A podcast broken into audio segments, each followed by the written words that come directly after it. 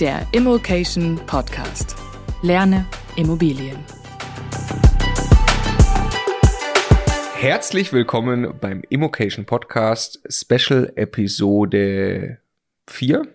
Nee, 5 das fünfte Mal, dass äh, Stefan und ich uns ganz gemütlich zu einem Thema unterhalten, rund um Immobilien. Wir möchten, dass möglichst viele Menschen den Vermögensaufbau mit Immobilien eben lernen, dass möglichst viele Menschen private, äh, erfolgreiche private Immobilieninvestoren werden.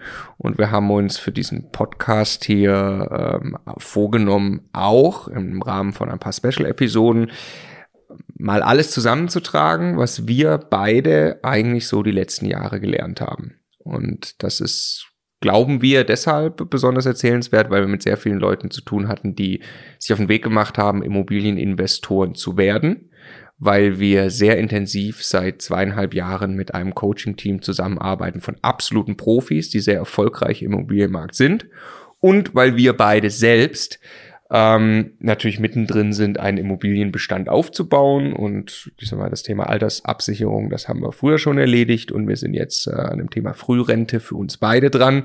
Wir nennen es auch gerne das bedingungslose Grundeinkommen für Stefan und Marco, das aus äh, Immobilien entstehen soll. So, und deshalb glauben wir, es ist ganz interessant, dass wir unseren aktuellen Stand mal teilen. Mir gegenüber sitzt deswegen der Stefan. Hallo. Mein Name ist Marco und wir wollen heute sprechen in dieser Special-Episode über, du guckst zu Fragen, das ich, weißt du es nicht mehr, wie wir beim letzten Mal aufgehört haben, über das Thema Akquise. Ah. Du erinnerst dich an den lukratiblen Akquisiteur, mit dem haben wir das letzte Mal geendet. Stimmt. Und äh, genau, jetzt wollen wir uns Zeit nehmen. Wir nennen es ja Stefan und Markus Immobilienmanifest. Also wir tragen mal alles zusammen, was wir so gelernt haben, was unsere aktuellen Stand der Dinge ist zu den äh, ganzen Immobilienthemen. Wir haben mit ziemlichen Basics auch angefangen und äh, sind ein bisschen zu faul, das irgendwo äh, allzu strukturiert aufzuschreiben, sondern wir reden lieber drüber, weil es auch währenddessen entsteht, ähm, oft auch mal zwischen uns ja, wenn wir über Immobilienstrategien reden und äh, das wollen wir eben jetzt hier teilen. Und ja, ein, also ein Riesenthema ist logischerweise die Akquise. Wir sprechen eigentlich immer gerne von drei Engpässen, die ein Immobilieninvestor hat. Der jüngste und neueste hinzugekommene ist der Engpass Handwerker zu finden. Der ist also noch ein ziemlich neuer, aber auch schon mittlerweile sehr verbreitet. Der würde ich sagen auf Platz zwei. Äh, der Engpass ist natürlich das liebe Eigenkapital. Das, wer mal angefangen hat, Immobilien zu kaufen, egal wie viel er hat, irgendwann immer knapp wird. Und dann ist eben der Engpass Nummer eins natürlich, die guten Objekte zu finden, die Schnäppchen zu finden, die Immobilien, die sich noch lohnen und die Immobilien, die man eben unter Marktwert bekommt. Wobei ich finde, dass ein ganz wichtiger fehlt, nämlich Zeit. Okay, fair. Fair, klar. Aber das, bei nahezu jedem. Das, das ist irgendwie die Klammer um alles drumherum. Genau. Absolut, ja. absolut. Genau, würde ich auch sofort auf Platz eins befördern. Hast ja. vollkommen recht. Siehst, genau, weil wer genug Zeit investiert, löst die anderen drei. Ja, ja. ja. Genau. Ähm, deshalb wollen wir, möchte ich jetzt in der Folge mit dir einfach eine lange Liste machen von Dingen, die uns einfallen, wie man günstig an Immobilien kommt und dabei auch natürlich Geschichten teilen, die uns rechts und links einfallen. Mhm. Ja. Außerdem, das sei nur mal erwähnt, ich habe hier ja immer so grobe Notizen in der Mindmap. Ähm, du weißt ja immer nicht, was, was kommt, ähm, äh, bis auf, du hörst am Ende eines Gesprächs, was wir im nächsten Gespräch machen. Ich äh, plane das ja zumindest ein bisschen zwei, drei Folgen im Vorhinein, damit wir eine grobe Struktur haben. Ich sage dir nur mal, was wir hier permanent rumschleppen und noch nicht diskutiert haben, ist zum Beispiel das Thema Mehrfamilienhaus oder Wohnung kaufen. Das hatten wir auch schon mal angerissen. Hm. Ja, muss das willst du jetzt heute bei Akquise unterbringen? Das weiß ich noch nicht. Wir gucken jetzt mal, weil Akquise ist wahrscheinlich auch prall gefüllt. Gucken wir mal, ob wir das noch unterbringen. Ich will nur sagen, das ist im Moment der Backlog, den wir mitschleppen, ist Mehrfamilienhaus gegen Wohnung. Dann ähm, wollte ich hier auch nochmal mit dir darüber, warum wir Immocation überhaupt gegründet haben, so ein bisschen erzählen, wie das zustande kam. Und ich wollte mit dir auch noch über Erfolgsfaktoren reden. Wir haben so vier Tierbilder für Immobilieninvestoren auch mal entwickelt. Ähm, das ist unser aktueller Backlog, nur dass du es mal gehört hast. Ja, und Wohnungen oder Häuser passt schon zur Akquise. Weil ich meine, die erste große Frage bei Akquise ist ja, was? Also Standort gehört da rein, wo? Ne? Und haben dann, wir schon. Und dann was? Was will ich denn überhaupt kaufen? Wir haben über verschiedene Arten gesprochen, Geld zu verdienen mit Immobilien. Das hängt, davon hängt auch total ab, irgendwie, wie ich in der Akquise vorgehe, was, was mir da im Zweifelsfall auch wichtig ist. Also klar, also mal, je günstiger ein Objekt ist, desto mehr Geld kann ich da in aller Regel mit verdienen. Aber, aber das was, was suche ich? Ja, klar. Okay. Aber das, also logischerweise hat das eine Auswirkung auf welcher Akquiseweg auch, also zum Beispiel über einen professionellen Makler, der nur im Multimillionenbereich unterwegs ist, finde ich natürlich nur große Häuser, Wohnungspakete, äh, große Gewerbeimmobilien. Andersrum, äh, wenn ich jetzt, ja, wobei Mehrfamilienhäuser finde ich auch auf eBay Kleinanzeigen, aber ähm, äh, gibt natürlich Kanäle, wo ich eher dann auch Wohnungen finde statt Häuser. Ja, Wohnungen sind was, was ich irgendwann vielleicht sogar also mindestens mal reservieren, vielleicht sogar kaufen kann, ohne dass ich sie zwingend gesehen haben muss, wenn es irgendwelche 30 Quadratmeter äh, Wohnungen sind. Bei Häusern wird das niemals gehen, was wieder einen Impact zurück hat auf, auf äh, Standort und wie nah dran sein kann und so weiter. Aber ja, äh, spielt rein. Genau, lass uns gleich gucken, weil äh, für mich ist das ein separates Thema. Also sollte man sich spezialisieren in der Strategie auf Mehrfamilienhäuser oder auf Wohnungen oder ein Gemisch. Wir beide sind da aktuell halt dran und wir haben da ja eine riesen ausführliche Diskussion dazu geführt. Ähm, mal gucken, ob wir die jetzt hier noch unterbringen. Lass uns aber anfangen, jetzt mal Akquisewege zu sammeln. Also, wo bekomme ich die günstigen Immobilien her? Wie komme ich an sie ran? Wie mache ich den Deal dann auch klar? Können wir vielleicht auch noch drüber sprechen. Aber ähm, jetzt fangen wir ganz einfach an. Es gibt On-Market, Off-Market, werden die meisten schon gehört haben. On-Market heißt, eine Immobilie steht weitestgehend der Öffentlichkeit, also eine, eine, äh, eine Immobilie, die verkauft werden soll, eine Anzeige, dass das passieren soll, steht weitestgehend äh, der Öffentlichkeit zur Verfügung, beispielsweise über ein gängiges Portal wie Immobilien Scout. Und dann spricht man von On-Market. Andersrum, wenn ein Makler gerade äh, irgendwo einen Deal einwertet, also den Verkauf einer Immobilie als Auftrag entgegennimmt und auf dem Rückweg im Auto ruft er seine drei besten Abnehmer an, die ihm die Kapitalanlagen abkaufen, ähm, bevor er das überhaupt online stellt. Das wäre eben klassisch Off-Market. Wobei ich das überhaupt noch nicht so richtig Off-Market finde, ne? weil eigentlich ist es ja auf dem Markt, nämlich auf einem Markt von drei Leuten und ich fange eigentlich auch schon wieder direkt an, mich um dieses Objekt zu fair, kloppen. Fair so richtig off-market ist eigentlich, ich, ich finde jemanden, der überhaupt noch nicht so richtig weiß, ob er verkaufen will und vielleicht erzeuge ich mit ihm ja. gemeinsam diesen Wunsch zu verkaufen. Ja. Da habe ich meistens viel mehr Zeit und überhaupt keine Konkurrenz.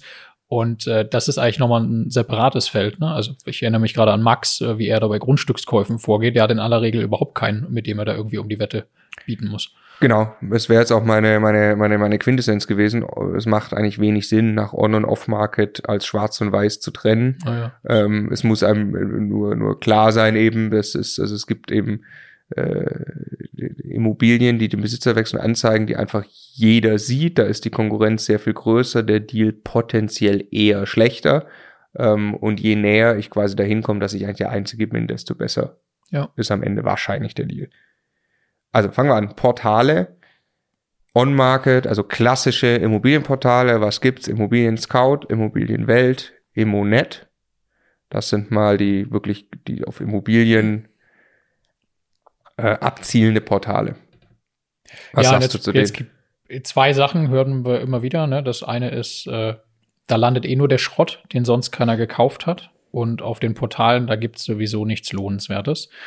Das ist erstmal also jedem seine Meinung. Ich bin mittlerweile überzeugt davon, dass das kompletter Unsinn ist, weil wir haben Profi-Investoren bei uns im Team, die den überwiegenden Anteil ihrer Immobilien ganz klassisch über ähm, Immobilien Scout und Co. gekauft haben und nur weil eine Immobilie da steht, heißt das ja noch lange nicht, dass sie, dass sie Mist sein muss. Es kann sein, äh, da hat jemand einfach sofort eine Immobilie online gestellt, vielleicht ein Makler, der kein großes Netzwerk hat, keine große Liste von Triple-A-Kunden irgendwie, die er anruft. Es kann sein, da verkauft jemand von privat. Es kann sein, wenn man genauer hinschaut, findet man etwas heraus über diese Immobilie, was erstmal nicht offensichtlich war, was sie dann vielleicht doch zu einem attraktiven Deal macht. Es kann sein, man verhandelt besonders gut. Also es gibt tausend Wege, warum man da trotzdem lohnenswerte Objekte finden kann. Sie haben eigentlich alle eins gemeinsam, wenn man erfolgreich sein will. Man muss in der Regel sehr, sehr schnell sein, weil man nicht der Einzige ist und auch nicht der Erste in aller Regel, der es erfährt. Und deshalb ist On-Market wirklich auf dem Portal Geschwindigkeit wahnsinnig wichtig und dann aber nicht nur schnell anrufen, sondern auch in dem ganzen Prozess dann sehr verbindlich und schnell sein. Also wie schnell bin ich in der Lage, eine, äh, mich für eine Besichtigung zu entscheiden, gegebenenfalls vor einer Besichtigung schon eine Reservierung durchzuführen, wenn ich sehr genau einschätzen kann, was das ist. Wie schnell bin ich dann mit einer Kaufentscheidung? Wie schnell kriege ich eine Finanzierung, Notartermin und alle diese Dinge hin? Und damit äh, gewinnt man am Ende eigentlich, wenn man auf den Portalen unterwegs ist und kann dann aber super Deals da machen. Also inklusive äh, den Deals, die wir jetzt gerade machen, also wo wir jetzt gerade kaufen, da sind die meisten über Immobilien Scout äh, zutage getreten. Und das ist auch für mich äh, alternativlos.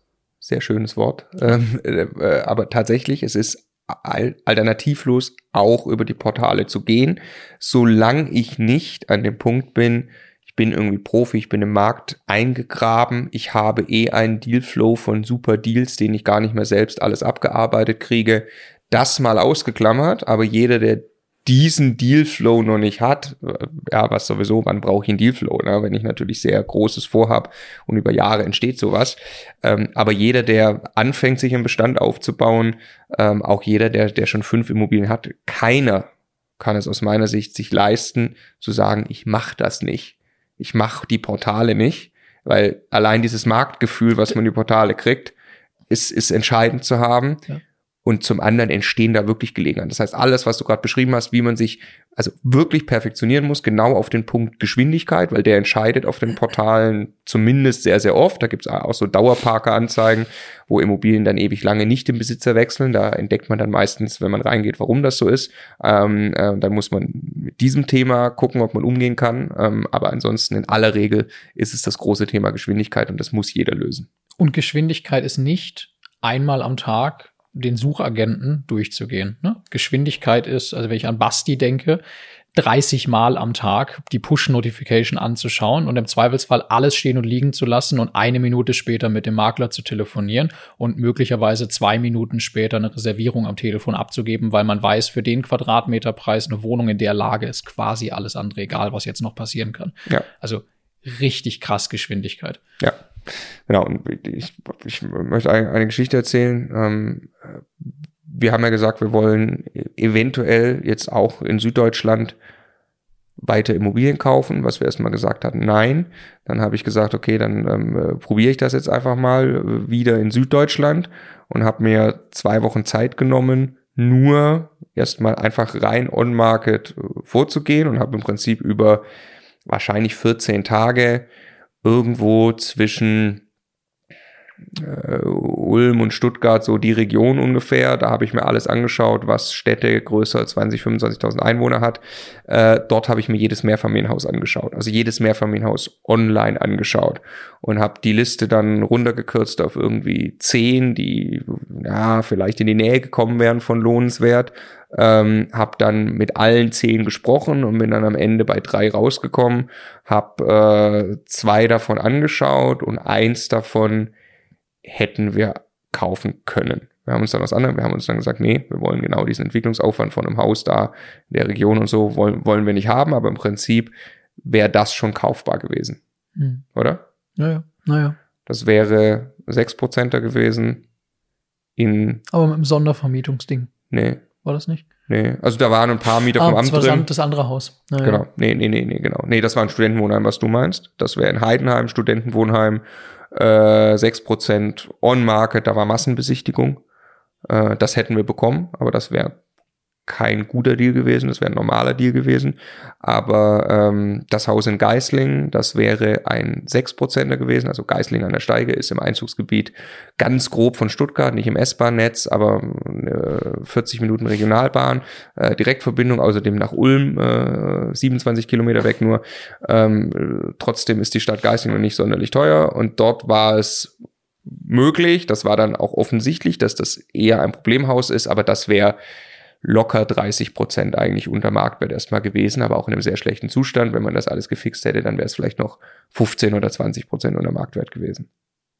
Und das war einfach on-market mit zwei Wochen Zeit invest. Also tatsächlich, das war natürlich ein relativ großer Suchradius, ja. Aber das war jetzt auch nicht, das war punktuell einmal reingeguckt und genau das eigentlich auch, auch gemacht, was eine Katastrophe ist, nämlich einmal punktuell reingeguckt und nicht über Monate eigentlich dran geblieben. Mhm. Und da muss jeder sein Vorgehen finden. Also ich finde es auch, ich glaube nicht, dass es nötig ist, dass ich 30 Mal äh, die Push-Notification von Immobilien Scout jeden Tag ähm, äh, bekommen muss. Ich glaube durchaus, dass man sehr schnell sein kann, wenn man das auch nur zweimal am Tag macht. So habe ich es gemacht, äh, als ich noch. Ich glaube, es hängt davon ab, was man kaufen will. Also ich glaube, wenn man absolutes Standardzeug kaufen will, Also ich möchte ja, im Ruhrgebiet oder äh, ich möchte in Essen kleine Wohnungen unter 50 Quadratmeter kaufen in den Stadtteilen, wo die noch möglicherweise unter 1000 Euro kosten. Wenn so ein Ding auf den Markt kommt und ich mich entschieden habe, zweimal am Tag gucke ich mal in meine E-Mails, no way, da bin ich Nummer 20, der anruft. Ja. Und da haben 19 vorher gesagt, ich nehme das. Ja. Aber wenn ich Mehrfamilienhäuser, wo auch wirklich was zu tun ist, die ein bisschen komplexer sind, die jeder sehen muss, bevor er eine Kaufentscheidung trifft und dann die Besichtigung eh erst in drei Tagen stattfinden, andere Geschichte. Es hängt ein bisschen davon ab, was ich suche. Ja. Wo. ja. Aber auch völlig unabhängig davon, ob ich auf diese Art und Weise jetzt genau das Objekt online finde, das ich suche, entsteht ja da, ich bin im Markt aktiv. Ich spreche ja bei jeder Besichtigung dann mit einem Makler. Ich spreche am Telefon mit Maklern, mit Verkäufern. Wie oft wir schon gehört haben, dass man von einer Besichtigung rausgeht und dann sagt der Makler, ach, wenn wir gerade reden, ich habe da noch was. Haben Sie noch zehn Minuten? Sollen wir vielleicht das und das noch? Oder soll ich Ihnen das mal zuschicken oder so? Also es entstehen einfach Möglichkeiten jetzt einfach andersrum. Wenn ich nur zu Hause sitze und sage, Immo-Scout ist nichts für mich und sonst ein Netzwerk habe ich noch nicht, logischerweise entsteht gar nichts daraus, wenn ich mit niemandem und nirgendwo aktiv bin. Also ist das, solange man noch kein großes Netzwerk hat, wie du sagst, ist eigentlich alternativlos. Genau, damit sollte, muss und kann jeder anfangen und das ist ganz, ganz konkret und ganz, ganz einfach, weil es ist erstmal online. Ich kann auch erst, also ich, ich würde das einfach über ganz banale Challenges für mich lösen, auch wenn ich nur eine, eine kleine Wohnung zur Altersvorsorge kaufe. Selbst dann würde ich so machen, äh, weil auch da ist Marktkenntnis, gerade da ist ein guter Deal dann ähm, besonders ratsam, wenn ich nur eine kaufe wahrscheinlich. Ähm, ich würde mir einfach vornehmen, äh, was auch immer einem liegt, zu sagen, ich äh, mache jetzt mindestens 30 oder 50 Ankaufsprüfungen per Telefon. Ich gucke einfach so weit, wie ich mit dem Telefon komme. Oder wenn man sich das vornimmt, ich mache jetzt mindestens 10 oder 20 oder 30 Besichtigungen. Wie auch immer, aber ich agiere mit Verkäufern und Maklern, das nehme ich mir vor. Ich prüfe Objekte durch, die on-market sind. Ja, die meisten davon, die ich prüfe, sind wahrscheinlich sehr frustrierend, weil die Zahlen einfach nicht funktionieren. Aber so bringe ich einen Stein ins Rollen. Die meisten hören, ich, ich glaube, also pure Schätzung, aber wenn ich, wenn ich gucke, wie schnell Leute kommen und gehen, in der Community, die in das Thema reingehen. Unsere beliebte romantische Phase, ja, also ich habe kapiert, Immobilien sind super und toll und das mache ich jetzt alles. Dann komme ich auf die Portale und die Portale sind eigentlich die, die die romantische Phase mit einem Schlag ins Gesicht beenden. Und die allermeisten bleiben hängen, ich sage jetzt mal auf Seite 1 von Immobilien Scout und denken, da kommt ja nie was rein.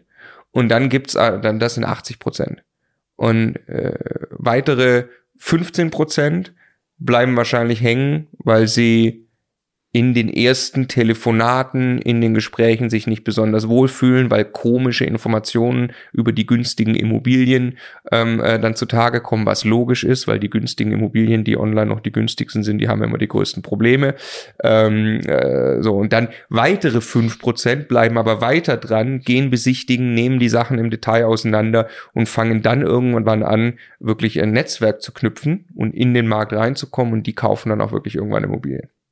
Und je erfahrener ich bin und desto mehr ich in mein eigenes Wissen und Können investiere, desto erfolgreicher bin ich auch on-market. Ne? Also am Anfang bleibt mir eigentlich gar nichts anderes übrig, als da anzufangen. Und je besser ich dann werde, desto leichter wird es mir eigentlich auch fallen, weshalb ich dann da eigentlich nicht weggehen sollte, weil mein, es gibt ja günstige Immobilien, die auf ImmoScout landen. Also es gibt gute Deals, die auf ImmoScout landen und die werden ja von irgendwem gekauft. Und dann kann ich mir jedes Mal wieder die Frage stellen, was konnte diese Person oder was hat die anders gemacht, die jetzt diesen Deal bekommen hat, als ich? Konnte die die Sanierungskosten besser einschätzen? Konnte die verbindlicher auftreten? War die besser vorbereitet für die Finanzierung? Hat die, ich weiß nicht was, irgendwie sich dem Makler gegenüber besser positioniert? Da gibt es so viel zu hinterfragen und zu lernen, indem ich da aktiv bin.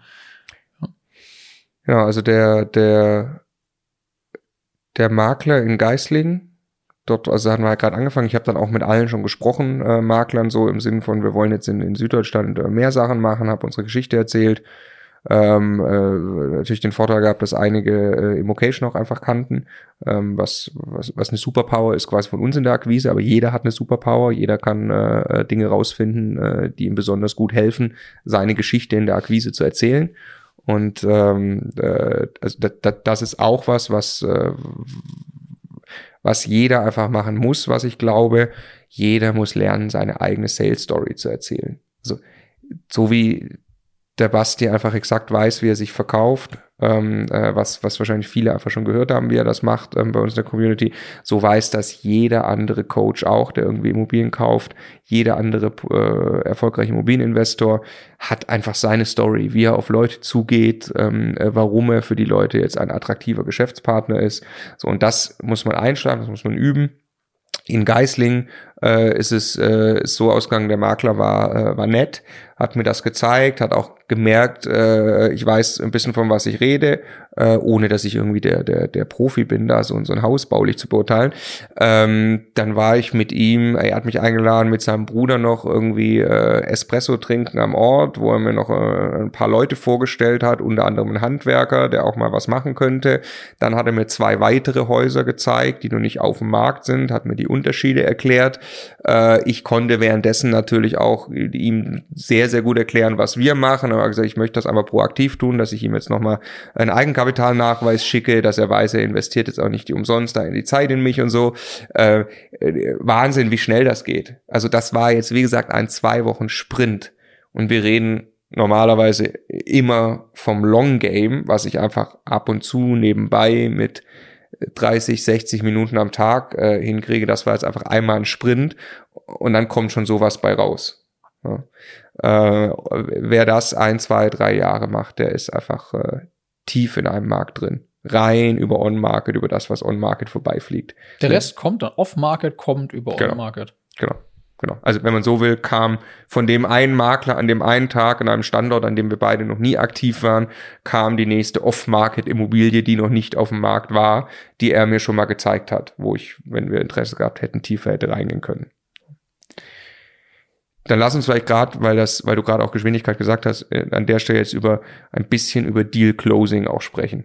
Also äh, wenn ich jetzt, also on Market einen solchen Deal finde, ähm, wie sorge ich dafür, den Deal zu machen, gerade wenn die Konkurrenz groß ist? Was hast du die letzten Jahre zu dem Thema so gelernt?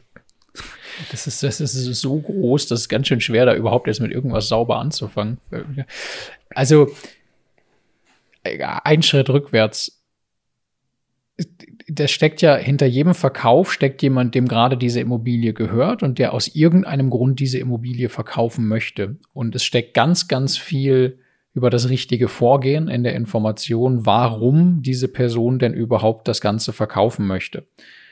Jetzt wenn das jemand ist, der selber Profi-Investor ist und einfach nur nach zehn Jahren jetzt steuerfrei den allerhöchstmöglichen Gewinn mitnehmen will und problemlos bereit ist, das auf den letzten Euro zu kalkulieren und auch ein halbes Jahr zu warten, bis er einen gefunden hat, der den Höchstpreis zahlt, ist das eine sehr viel schwierigere Ausgangssituation, als wenn da jemand ist, der einen, einen echten Verkaufsgrund hat, einen dringenden Verkaufsgrund, der braucht schnell Geld für irgendwas anderes.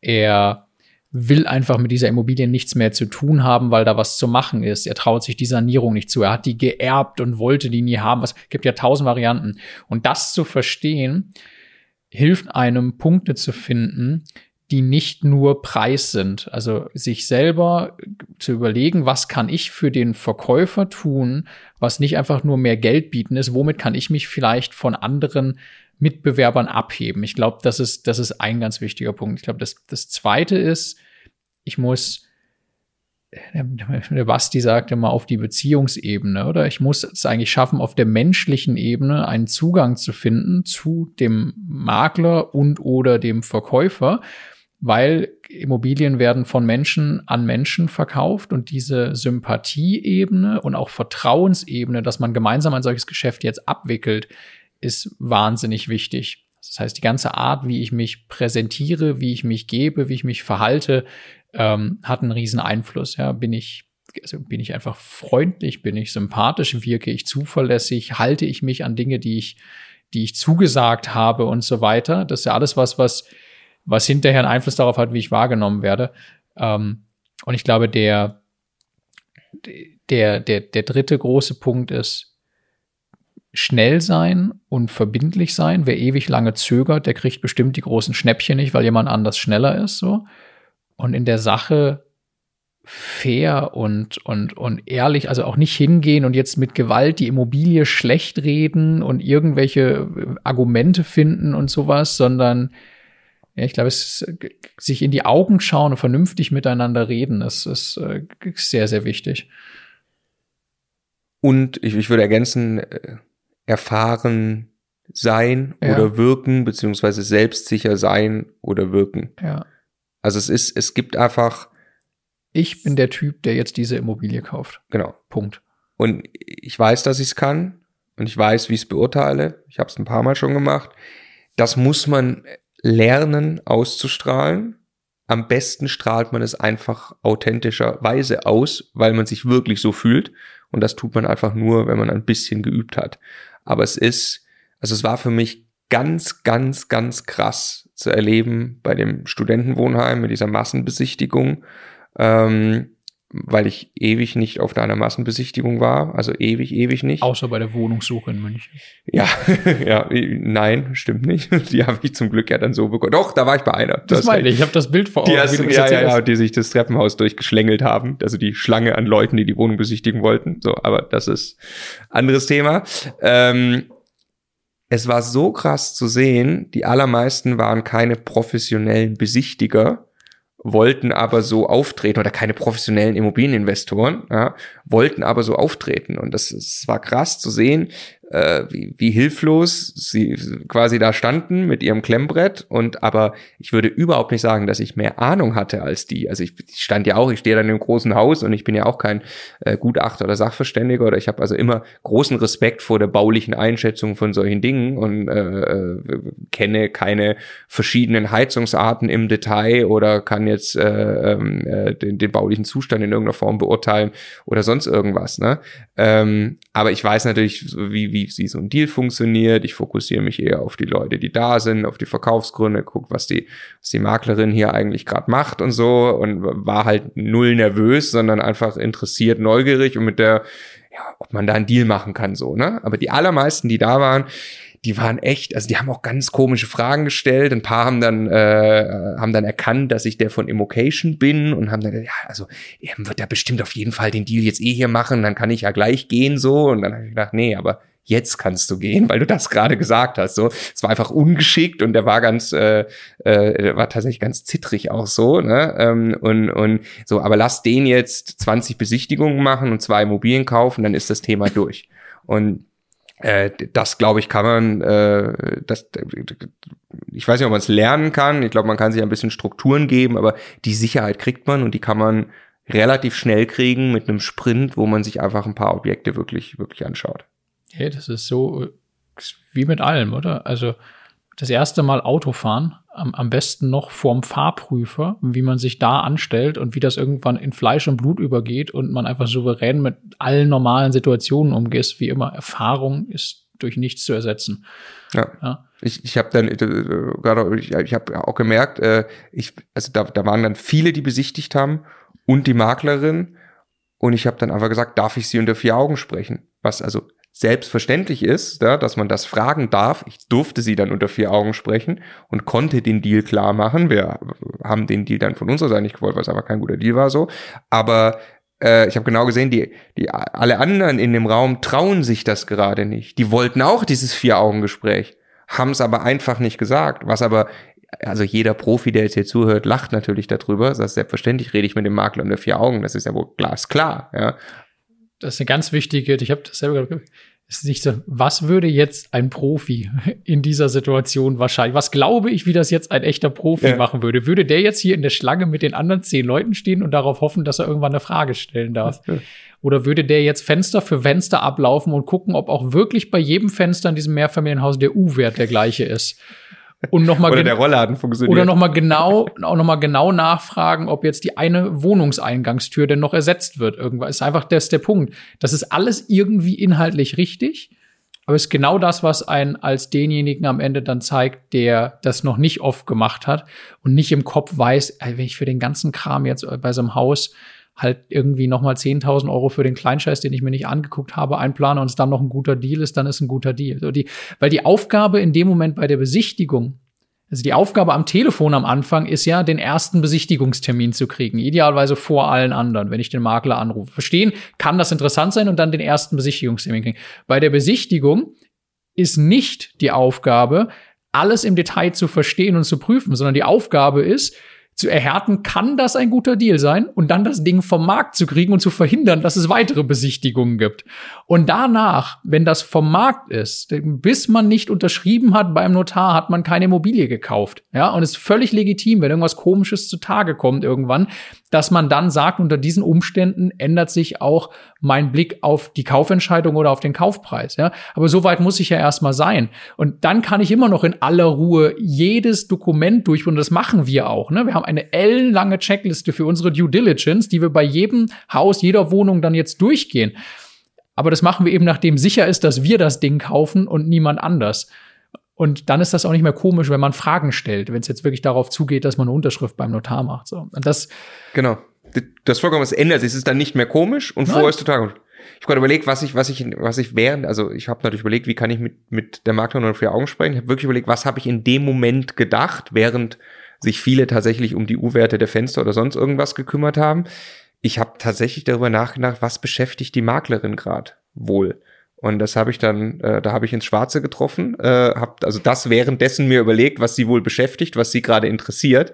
Und äh, das war gerade am Anfang von Corona. Da gibt's also die ersten Fälle irgendwie und man muss jetzt aufpassen. Und sie hatte am Handgelenk so ein Desinfektionsmittel äh, drum gebunden. Äh, und da habe ich gemerkt, das beschäftigt sie jetzt gerade wohl am allermeisten ähm, dass sie jetzt hier mit so vielen Leuten bei einer Massenbesichtigung auf einmal Kontakt hat. Ja, also da war das alles noch vollkommen erlaubt und da hat sich noch jeder gefragt, ob das nicht sofort wieder verschwindet so. Aber trotzdem war sie unsicher und dann habe ich im Vier-Augen-Gespräch eigentlich mit ihr erstmal zehn Minuten über Corona gesprochen, habe gefragt, ob sie eine Runde ausgibt, Desinfektionsmittel, was sie dann natürlich sehr gefreut hat, ne? äh, äh, dass ich auch gleich desinfiziert vor ihr stehe so und das war, weil du gesagt hast, menschliche Ebene, das war eigentlich mein Fokus, wie komme ich da mit ihr hin so. Ne?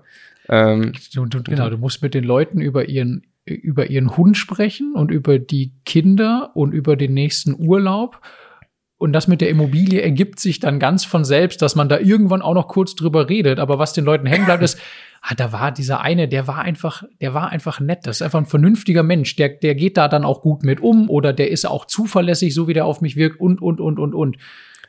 Stefan Siegers, äh, also Profimakler aus Troisdorf, wir nennen ihn nur den Paten aus Troisdorf, weil er 40 Prozent Marktanteil hat, der sagt immer, wichtigste Regel, wenn ein Hund dort ist, der Hund wird immer zuerst begrüßt. Ja, also genau. Gucken, kann ich, laufen die da drinnen ohne Schuhe rum, dann ziehe ich meine Schuhe aus. Ja, ja natürlich gehe ich nicht irgendwie rauchend auf so ein Haus. Also tausend, tausend Dinge, wie kriege ich das hin, dass ich den bestmöglichen Eindruck genau. mache? Nicht dieses Überhebliche, also das ist, das ist so ein Zweigspiel total souverän auf der einen Seite, verbindlich, ich bin der Profi und auf der anderen Seite aber unglaublich menschlich, sympathisch, und äh, nicht überheblich und nicht kleinkariert und sowas Nicht der Fakten-Nerd, der so, jetzt genau dieses Zwischending. Ja, so.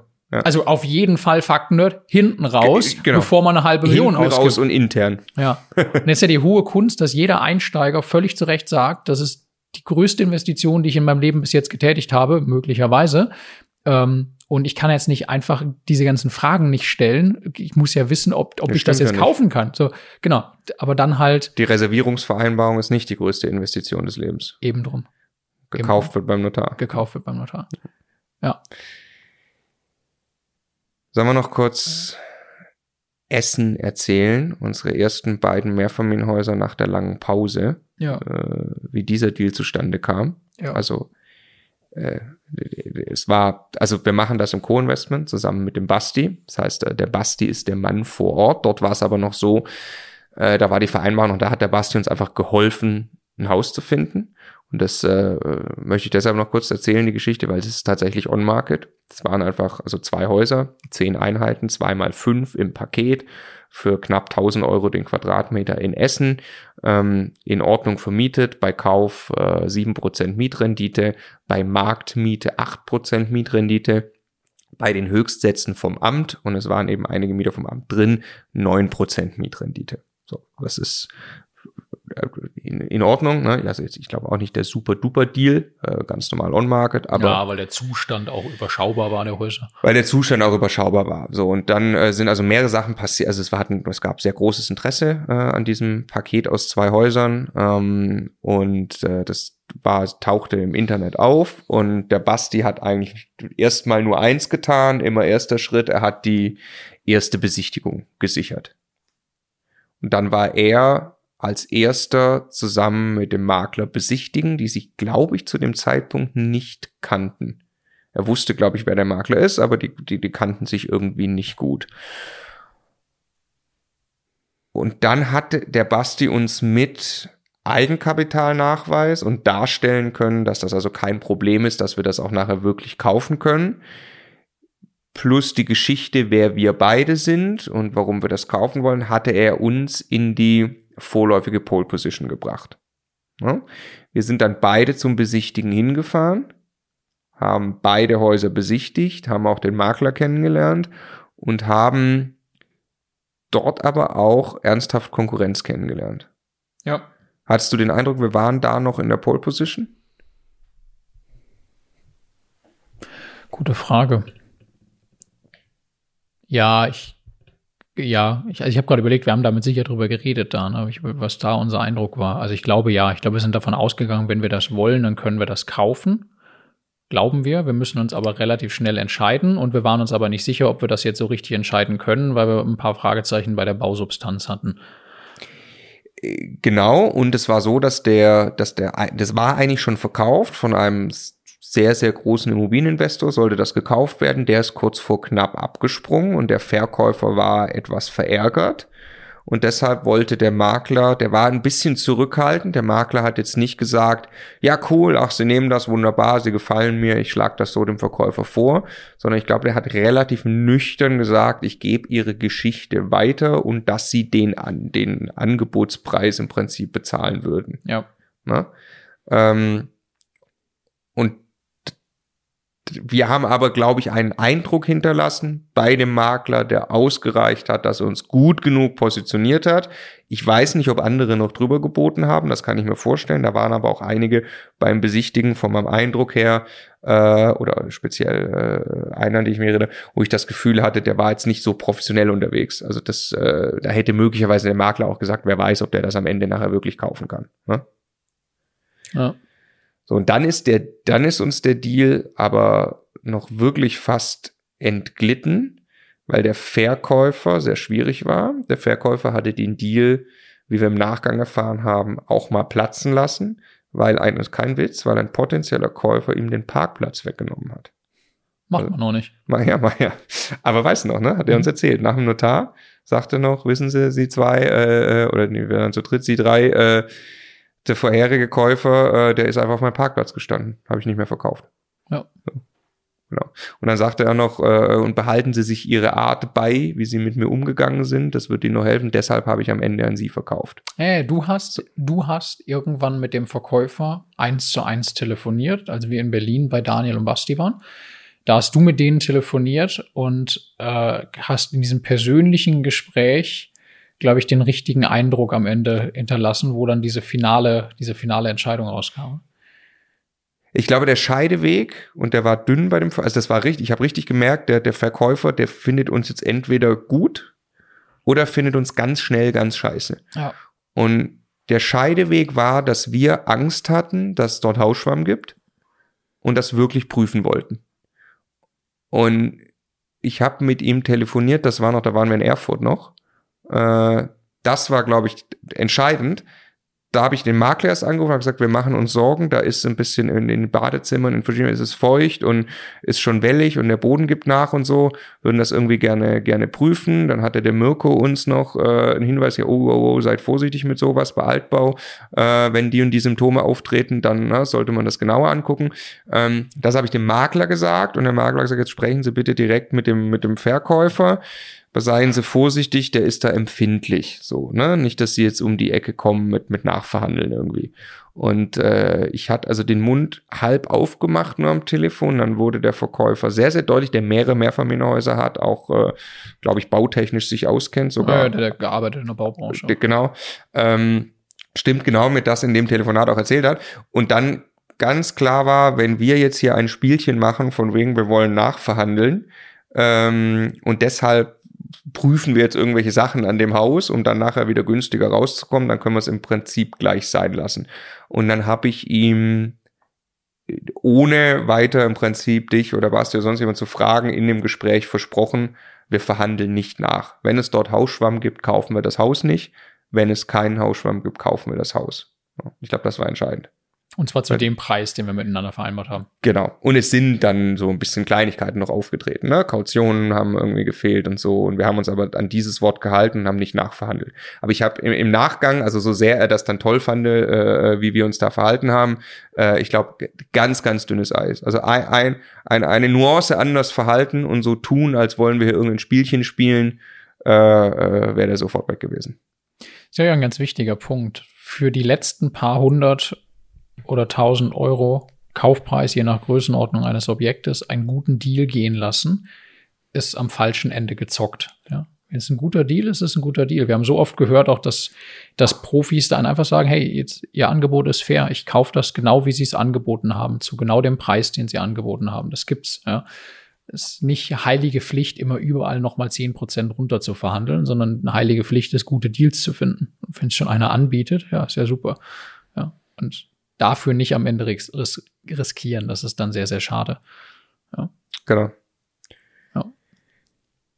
Das war jetzt alles, was wir gerade erzählt haben, bisher und das war im Prinzip alles Immobilien Scout. Wir haben jetzt gerade nur in Immobilien Scout mal rumgerührt und was man mhm. da so erleben kann. Ja, aber du hast einen ganz, einen ganz interessanten Punkt ja auch, auch angesprochen. Also Co-Investments. Jeder kann sich prinzipiell mit jedem anderen zusammentun, um Immobilien zu kaufen. Und wenn einer sehr begnadet da drin ist, Zugang zu Menschen zu finden oder vor Ort ist oder auf Kraft seiner Arbeitszeiten einfach viel, viel besser Besichtigung macht, was auch immer, das kann ein Riesenhebel in der Akquise sein, das mit anderen Leuten zusammenzutun inklusive, also mir macht es einfach grandios viel Spaß, mit dir gemeinsam solche Sachen zu machen, so, ne? Und das ist auf der Motivationsseite, auf der Ideenseite kann das halt einfach super wertvoll sein, gehört deshalb, glaube ich, in den Werkzeugkoffer Akquise rein.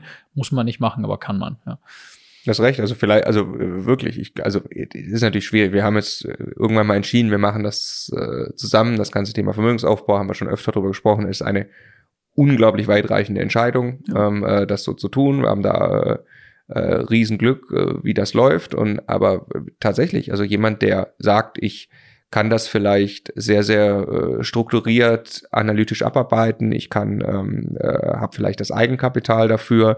Äh, aber was mir nicht liegt, ist jetzt überall persönliche Beziehungen zu knüpfen, um irgendwann an Objekte ranzukommen. Vielleicht äh, muss derjenige sich nur tatsächlich einen suchen, der genau darauf Bock hat und dem das andere fehlt. Ja, also, ja.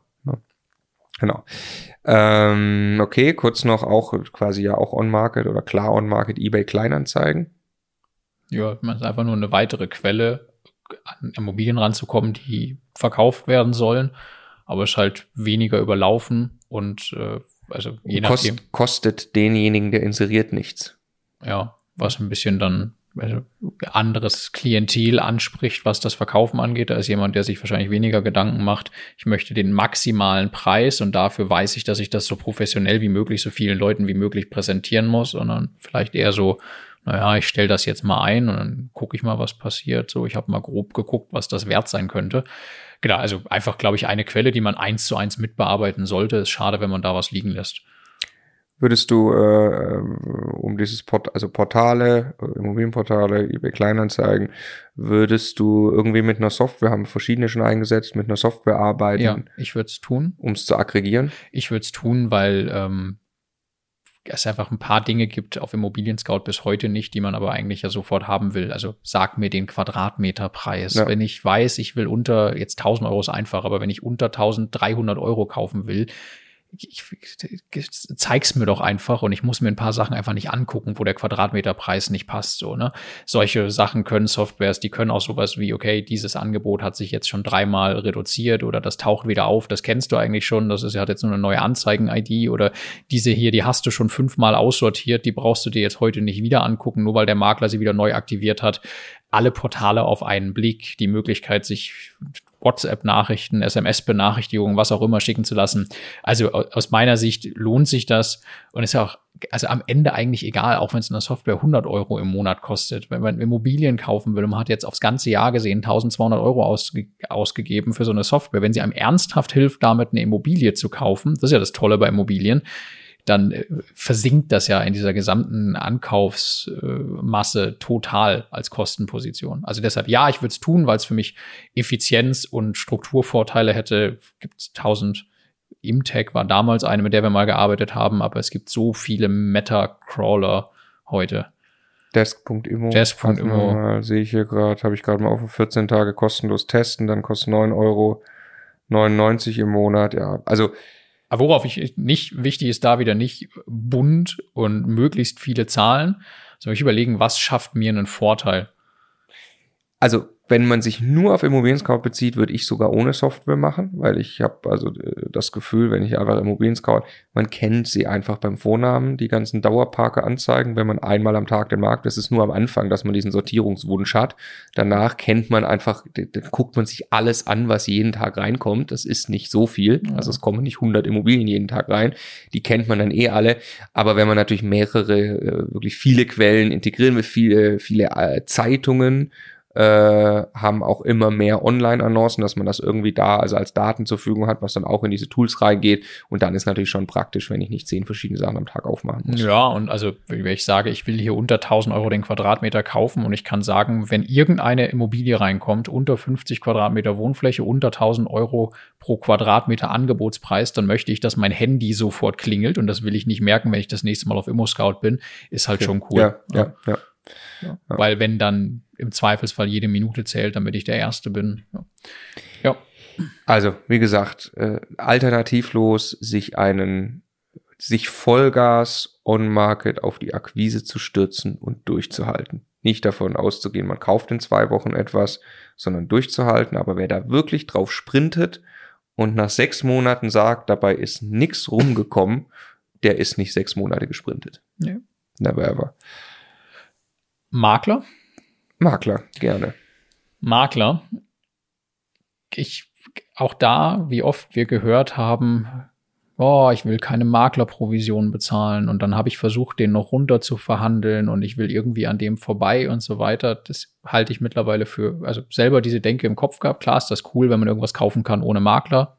Am Ende macht das in der Regel ein Deal aber nicht schlecht, ob man irgendeinem Makler noch drei, vier oder fünf Prozent gibt. Muss man einfach nur einkalkulieren.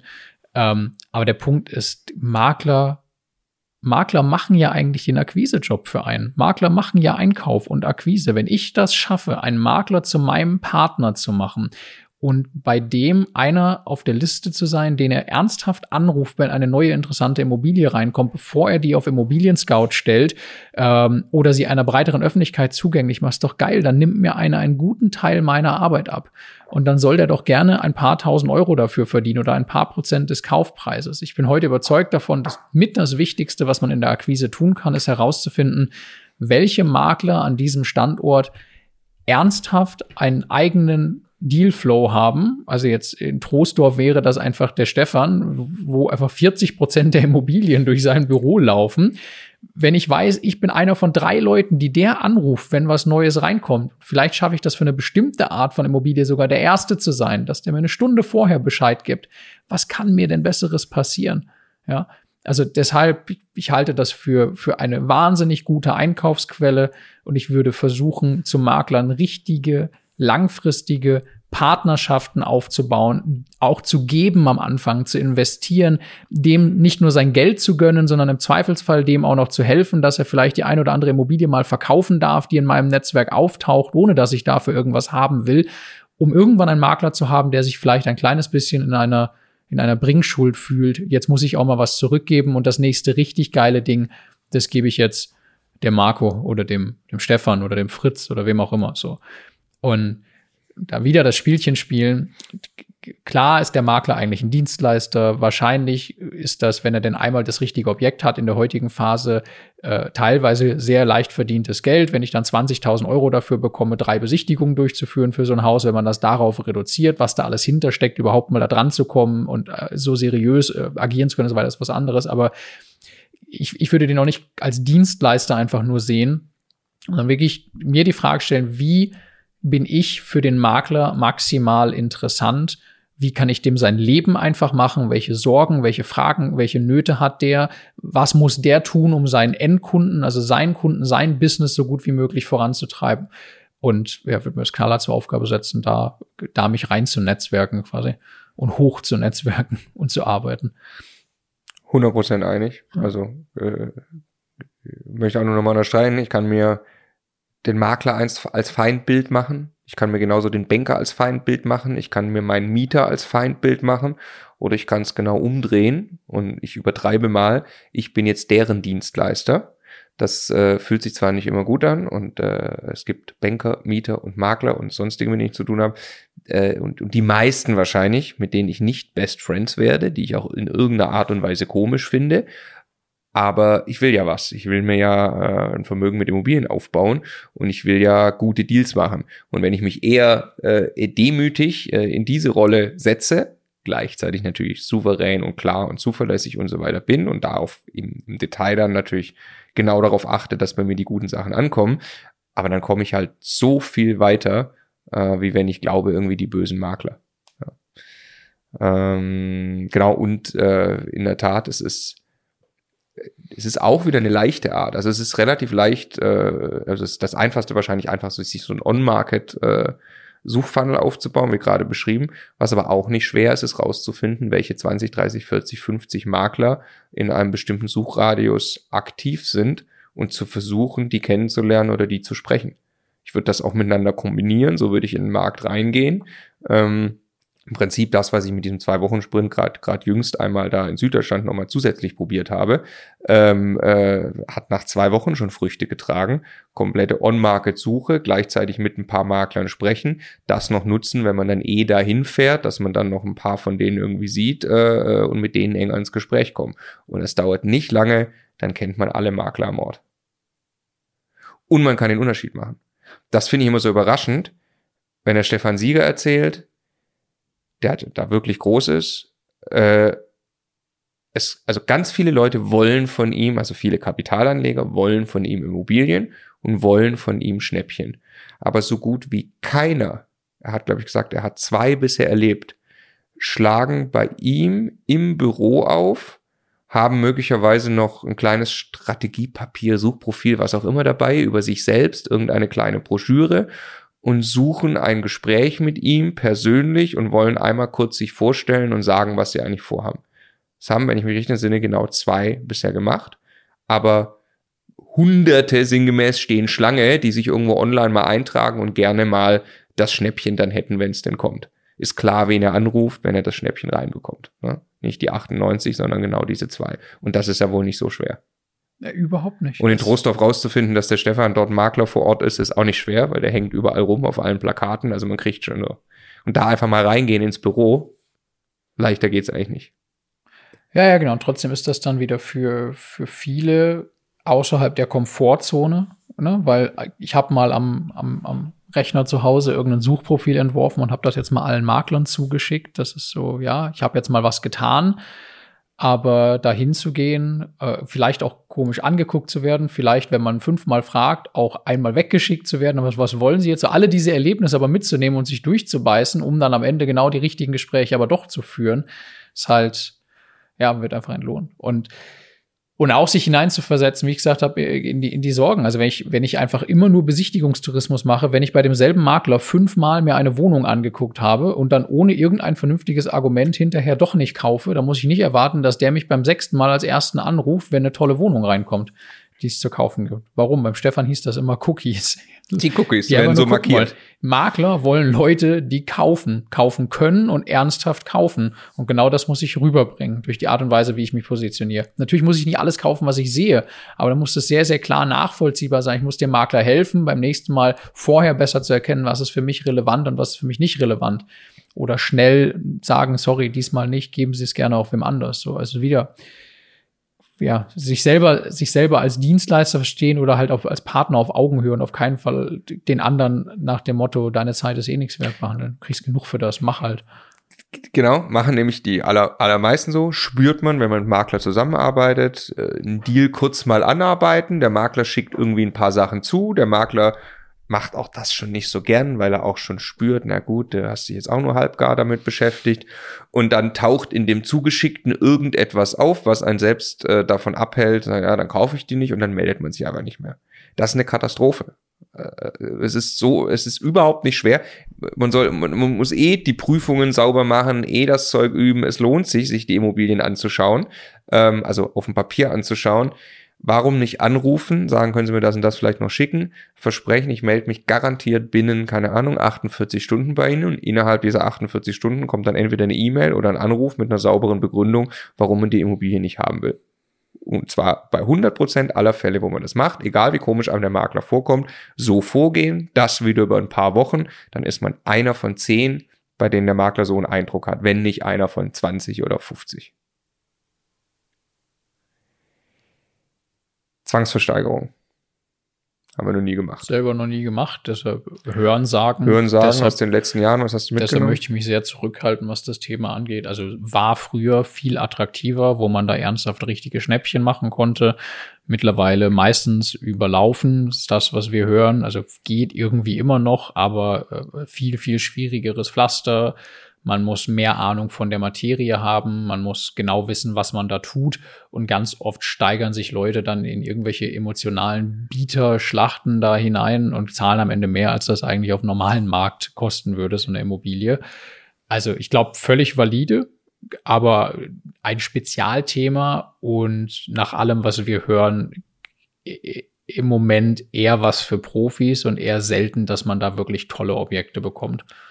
Marc und Marc machen's im Ruhrgebiet zum Beispiel. Ne? Die äh, erzählen immer davon. Ähm, also das, äh, die sind auch im Immocation Coaching Team. Beide haben mehrere Handwerkertrupps sanieren, machen so so Fix and Flip.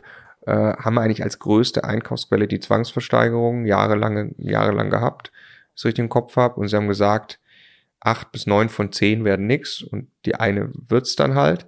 Ähm, was sie auch beschrieben haben, ist, dass äh, man die Leute natürlich, da trifft sich ein harter Kern von immer den gleichen Leuten auf den Versteigerungen wieder. Und die kennt man dann auch schon. Und eigentlich werden oder oft werden die Deals auch um die Zwangsversteigerung drumherum gemacht, also kurz vorher. Und man nutzt es eigentlich nur, um äh, dort in Kontakt zu kommen und dann einen Deal anzubieten und so. Ähm, äh, also das ist ich glaube, also sowieso in einem Markt wie München brauchen wir gar nicht drüber diskutieren, dass das brutal überlaufen ist und sicherlich keine Möglichkeit gibt, dort irgendwie ein Schnäppchen zu machen. In anderen Märkten, wo das vielleicht ein bisschen entspannter ist, glaube ich aber auch, dass der, die Eintrittsbarriere relativ hoch ist, weil man sich mit dem Verfahren durchaus auskennen muss und gleichzeitig wahrscheinlich auch dort in ein bisschen eingeschworenen Kreis und Netzwerk von Leuten irgendwie reinkommen muss, bis man da mal einen guten Deal macht. Ja. Ist mal wieder, das ist so wie On-Market und wie über einen Makler ist auch das was, wo man sich eingraben muss und einarbeiten muss. Und wahrscheinlich ist es nicht richtig, alles gleichzeitig zu versuchen, sondern am Ende sich für ein paar wenige Dinge zu entscheiden und die erstmal richtig zu machen. Ja. Kannst du mal ganz kurz sagen, was du, äh, was muss man für Voraussetzungen? Man muss ja äh, wirklich Geld mitbringen, ne? Ja, also ich glaube mittlerweile sogar nicht mehr irgendwie in Bar mitbringen. Man muss das Darf auf so einem Konto ja. hinterlegen. Zehn Prozent der Kaufsumme muss man irgendwie so als Sicherheit, damit man überhaupt mitbieten kann. Genau, und dann ist auch, ne, also man sieht oft die Objekte nicht, sondern hat nur irgendein Gutachten. Also vielleicht kriegt man vorher irgendwie raus, wo das steht und kann sich das von außen angucken. So, also man hat wesentlich weniger Informationen. Ähm, dann gibt's aber keinen Notarvertrag hinterher irgendwie noch mit ewigen äh, Abwicklungsfristen, sondern der eigentliche Eigentumsübergang und so, das geht dann alles extrem schnell hinterher und man trifft da wirklich die Kaufentscheidung in dem Moment. Also es ist ja einmal ein bisschen, bisschen ein Spezialthema.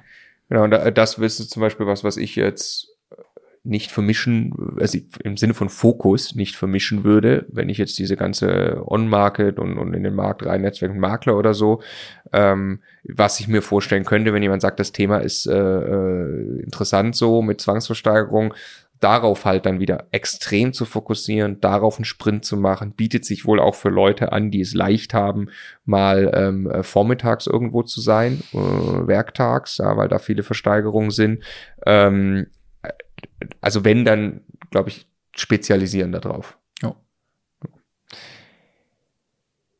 Über Hausverwaltungen oder und WEGs kaufen wenn wir in einer größeren Wohnanlage irgendwie eine Wohnung kaufen würden heute, wäre eines der ersten Dinge, die wir danach wahrscheinlich tun würden, die anderen Eigentümer versuchen, davon in Kenntnis zu setzen, dass wir gerne auch noch weitere Wohnungen hier kaufen würden. Warum? Das, wir haben das Objekt ja offensichtlich einmal für gut befunden, sonst hätten wir da keine Wohnung gekauft. Also wissen wir jetzt eigentlich, eine Wohnung in diesem und diesem Zustand zu diesem und diesem Preis würden wir kaufen. Warum also nicht gucken, ob es noch irgendeinen gibt, der zu diesem Preis oder einem ähnlichen Preis bereit wäre, was abzugeben? Also wie macht man das? Man kann zum Beispiel einfach darum bitten, dass auf der nächsten Eigentümerversammlung es einen Tagesordnungspunkt gibt. Da kann sich jeder Eigentümer prinzipiell draufsetzen lassen. Und dieser Tagesordnungspunkt ist, der Stefan möchte gerne mitteilen, dass er weitere Wohnungen kaufen möchte. Hat nicht irgendjemand Bock? Jetzt mal völlig äh, flapsig gesprochen, aber genau so funktioniert es wirklich in der Praxis. Ähm, und äh, das kann man dann auch ins Protokoll schreiben lassen, weil was besprochen wird, muss auch im Protokoll landen. Damit kriegt es dann auch jeder andere Eigentümer mit. Man kann sich auch, ich bin mir jetzt gar nicht hundertprozentig sicher, ob das ja mit, mit DSGVO sich was geändert hat, aber ich glaube, man kann sich sogar die, ähm, die Liste der, ähm, der Eigentümeradressen schicken lassen. Ich war zumindest Ende letzten Jahres, war schon DSGVO-Zeit, ähm, erfolgreich, das nochmal zu tun. Ähm, es ist zeitlich leider untergegangen, den Brief abzuschicken, das können, das können wir noch machen.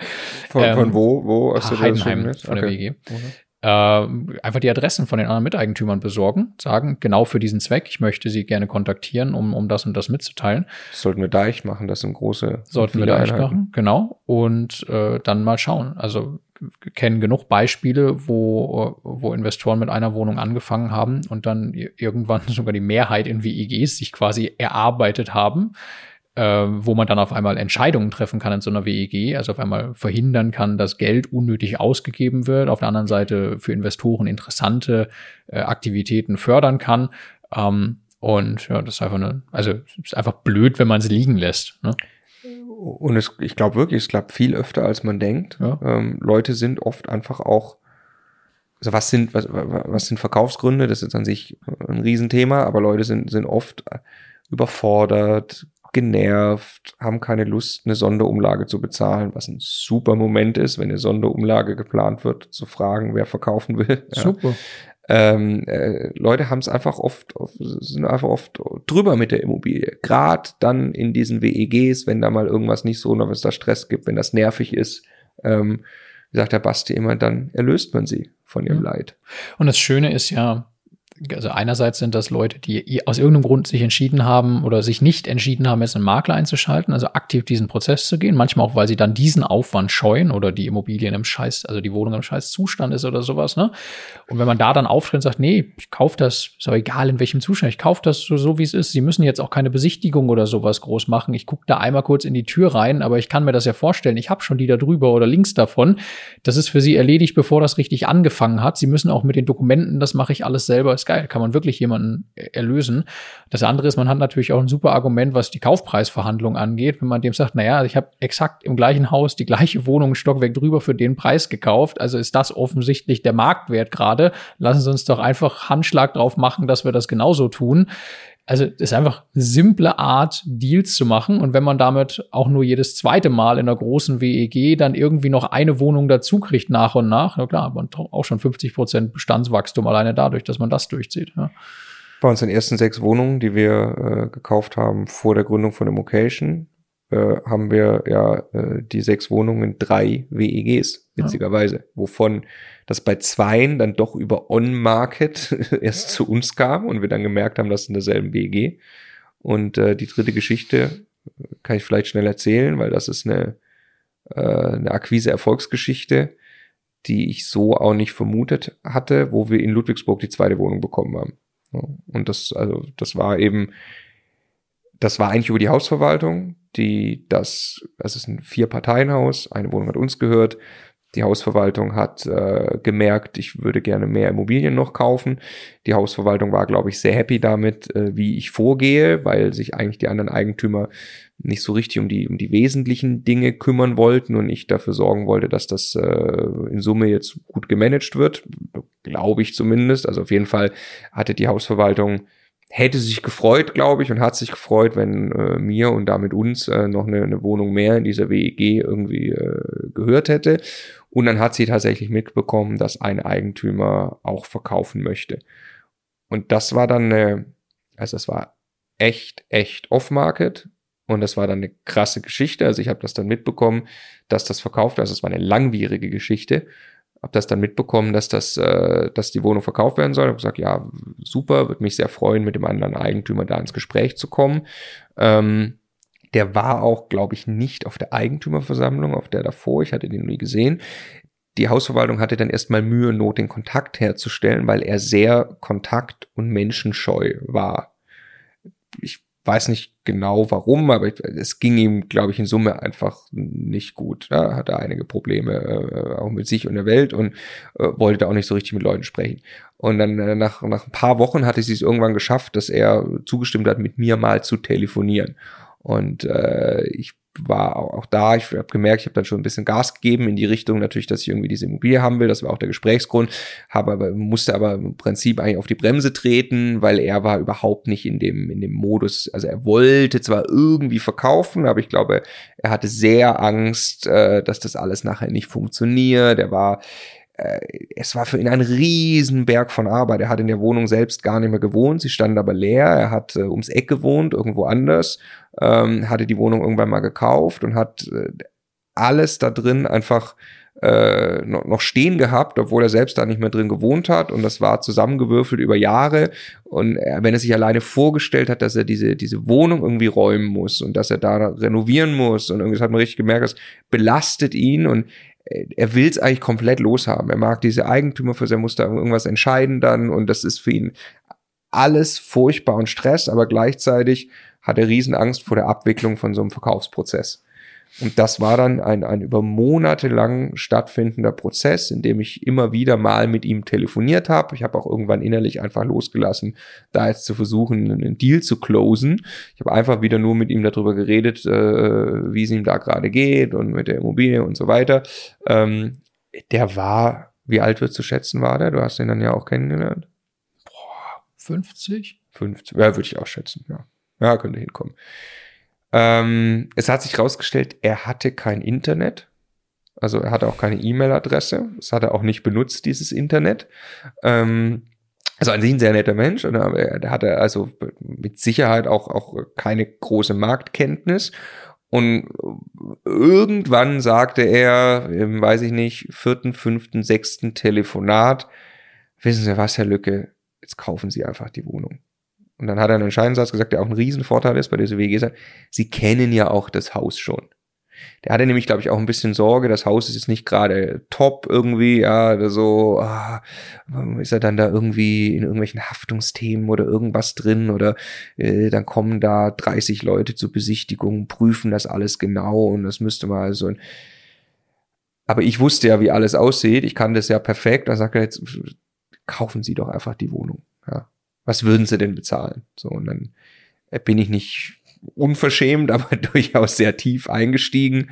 Ähm, also ich würde schätzen, in einem normalen, guten Zustand damals mindestens 180 eigentlich. Ich habe gesagt, 120 bezahle ich. Geeinigt haben wir uns, glaube ich, bei 126, was äh, natürlich ein gigantischer Deal war, ein riesen Einkaufsgewinn war, vollkommen off-market war und er ähm, äh, das mit Sicherheit für ihn auch ein guter Deal war, weil er einfach in dem Moment alles loslassen konnte. Er hat mir noch einmal seinen Leitsordner äh, übergeben oder seine zwei, äh, die vollgepackt waren über die Jahre.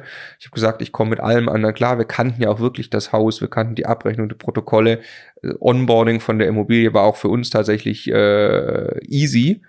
So, und äh, äh, das war dann eben tatsächlich Off-Market. Diese Immobilie hat nie irgendjemand anders mitgekriegt, dass die überhaupt verkauft wird. Ähm, so, beim dritten Eigentümer schon zweimal total im Verkaufsgespräch, ganz offen, ganz in dem habe ich auch gesagt, was ich für die beiden anderen Wohnungen gezahlt habe. Der wollte einfach im Preis so weit nicht runtergehen. Mit dem haben wir gesprochen, als die Heizung eingebaut werden der sollte. Schwabe. Der Schwabe, genau, der hatte äh, keinen Bock auf den Heizungseinbau und, hm, und wollen sie die nicht auch noch kaufen? So, sag ich, auf alle Fälle, ja. Aber da ist man sich im Preis nicht einig geworden. So. Ja. Äh, steckt da eigentlich noch was drin? Nämlich, ähm, also A, kann ich noch näher an die anderen Eigentümer rankommen, wenn ich mich in den Beirat wählen lasse. Das oh ja, Beirat. gerade bei großen WEGs, ne, dann bin ich näher dran an der Verwaltung. Macht der Basti standardmäßig, ne? Kriege mit, was in dem Haus passiert, kriege wahrscheinlich mit als erster mit, wenn da irgendwer gerade überlegt, irgendwas zu verkaufen. Super wertvoll und kann mehr gestalten, was mit meinem Objekt passiert, wenn mir da mehr, mehr Wohnungen gehören. Und das zweite ist, ich kann mich einfach auch an die Hausverwaltung ran netzwerken. Ne? Wieder, da sitzt in der Regel ganz am Ende irgendwo ein Verwalter, eine Verwalterin, die auch ein Privatleben hat und sich freut, wenn dieses Objekt jetzt nicht mehr so viel Ärger macht wie in der Vergangenheit. Und es gibt immer irgendwelche Eigentümer, die eher problematisch sind, wo sich eigentlich alle Beteiligten freuen würden, wenn die nicht mehr in dieser Eigentümergemeinschaft sind. Oder die hat schon mal mit denen gesprochen und weiß, die brauchen eigentlich dringend Geld, weil die kriegen das schon kaum noch in ihre Rücklagen zu bezahlen und so weiter und so fort super. Also einfach wieder ein nicht draufhauen und nicht meckern und motzen, sondern auch da wieder Hausverwaltung zum Partner machen, nett sein, freundlich sein, der sein, an den die denken, wenn es darum geht, dass man, äh, dass man irgendwo vielleicht jemanden erlösen kann von einem schlechten Objekt. Ja. Generell immer überall beim Immobilienmarkt versuchen, einen guten und netten, unverbindlichen und vertrauenswürdigen und zuverlässigen Eindruck zu machen. Punkt. Schön gesagt. ähm, ja, und äh, also da zieht so ein witziger roter Faden jetzt durch, ne? äh, wie man sich das vorstellen kann. Also wenn jemand einsteigt, äh, ein bisschen Portale durchgucken, dann ein bisschen telefonieren, dann ein bisschen besichtigen gehen, dabei ein paar mehr Makler kennenlernen, dann nochmal gucken rechts und links, wer sind die großen Makler im Ort, vielleicht nochmal tatsächlich die eine oder andere Hausverwaltung ansprechen, dann die ersten Objekte kaufen, in den WEGs überall dafür sorgen, dass die anderen Eigentümer wissen, dass man gerne kaufen möchte und in den Beirat gehen. Wenn man alleine das schon macht, was im Zeithorizont von ein paar Monaten bis einem Jahr lockerst möglich ist. Ganz normal nebenbei haben wir gemacht, neben unseren ähm, Fulltime-Jobs, äh, als wir die als Angestellte noch hatten. Äh, also ich glaube, da kommt schon sowas wie ein Dealflow zustande, wenn man alleine das nur macht. Ja, ist man schon ein ganzes Stück weiter. Was hältst du von Social Media zur Immobilienakquise? Boah, ja, das würde ich jetzt zwei teilen, drei teilen. Ne? Das eine vier Teilen. Jetzt bin ich gespannt. Also bei drei war ich noch dabei. nee, also okay, also ich kann einfach Social Media nutzen, um zu netzwerken. Ich kann einfach in, in Facebook-Gruppen zum Beispiel, wir haben eine oder da sind 10.000 Leute drin. Wenn ich da einfach aktiv bin, lerne ich automatisch nach und nach Menschen kennen. Zwölf. Zwölf. Okay. Nach und nach Menschen kennen, die Immobilien kaufen oder verkaufen oder sich mit Immobilien beschäftigen. Je mehr ich mit Menschen unterwegs bin, die in diesem Bereich unterwegs sind, desto mehr Chancen, Ideen, Zusammenarbeiten, was auch immer tun sich auf. Ich möchte Bedenken Nummer eins äußern, das normalerweise kommt. Ja, das sind ja aber auch eher meine Konkurrenten, die wollen ja auch alle kaufen. Ja. Es gibt genug Immobilien für alle. Ist wirklich das ist so. Ne? Tatsächlich, ne? ist meine, also je länger ich da drin, ganz ehrlich, es gibt, alleine wie viele Immobilien jedes Jahr vererbt werden an, an eine neue Generation, die sich nicht ausgesucht hat, Immobilieneigentümer zu sein. Alleine nur die. Plus alle Leute, die nach zehn Jahren Verkaufsgewinne realisieren, Steuersparmodelle nicht verstanden und das Falsche gekauft haben, ihren Wolf. Es gibt unendlich viele Immobilien. Immobilien Scout ist die Spitze des Eisbergs. Es gibt genug für alle. Genug für alle. Es gibt absolut genug. Es gibt vier Millionen private Vermieter in Deutschland. Die allermeisten davon sind nicht erfolgreich, weil sie irgendwie an die Immobilien rangekommen sind und eigentlich überfordert sind damit und keinen Bock darauf haben. Also die machen keine Renditen, die sind nicht professionalisiert als private Immobilieninvestoren. Von denen kann man alle Immobilien kaufen. Und möchte ich noch ergänzen, äh, sind alles Konkurrenten. Ich bin mittlerweile der Überzeugung, es ist total falsch, diese Sicht, der eine macht da einen Scheißdeal und den Verkäufer ziehe ich über den Tisch und ich mache dann einen Superdeal als Käufer, wenn das ein Schnäppchen unter Marktwert ist.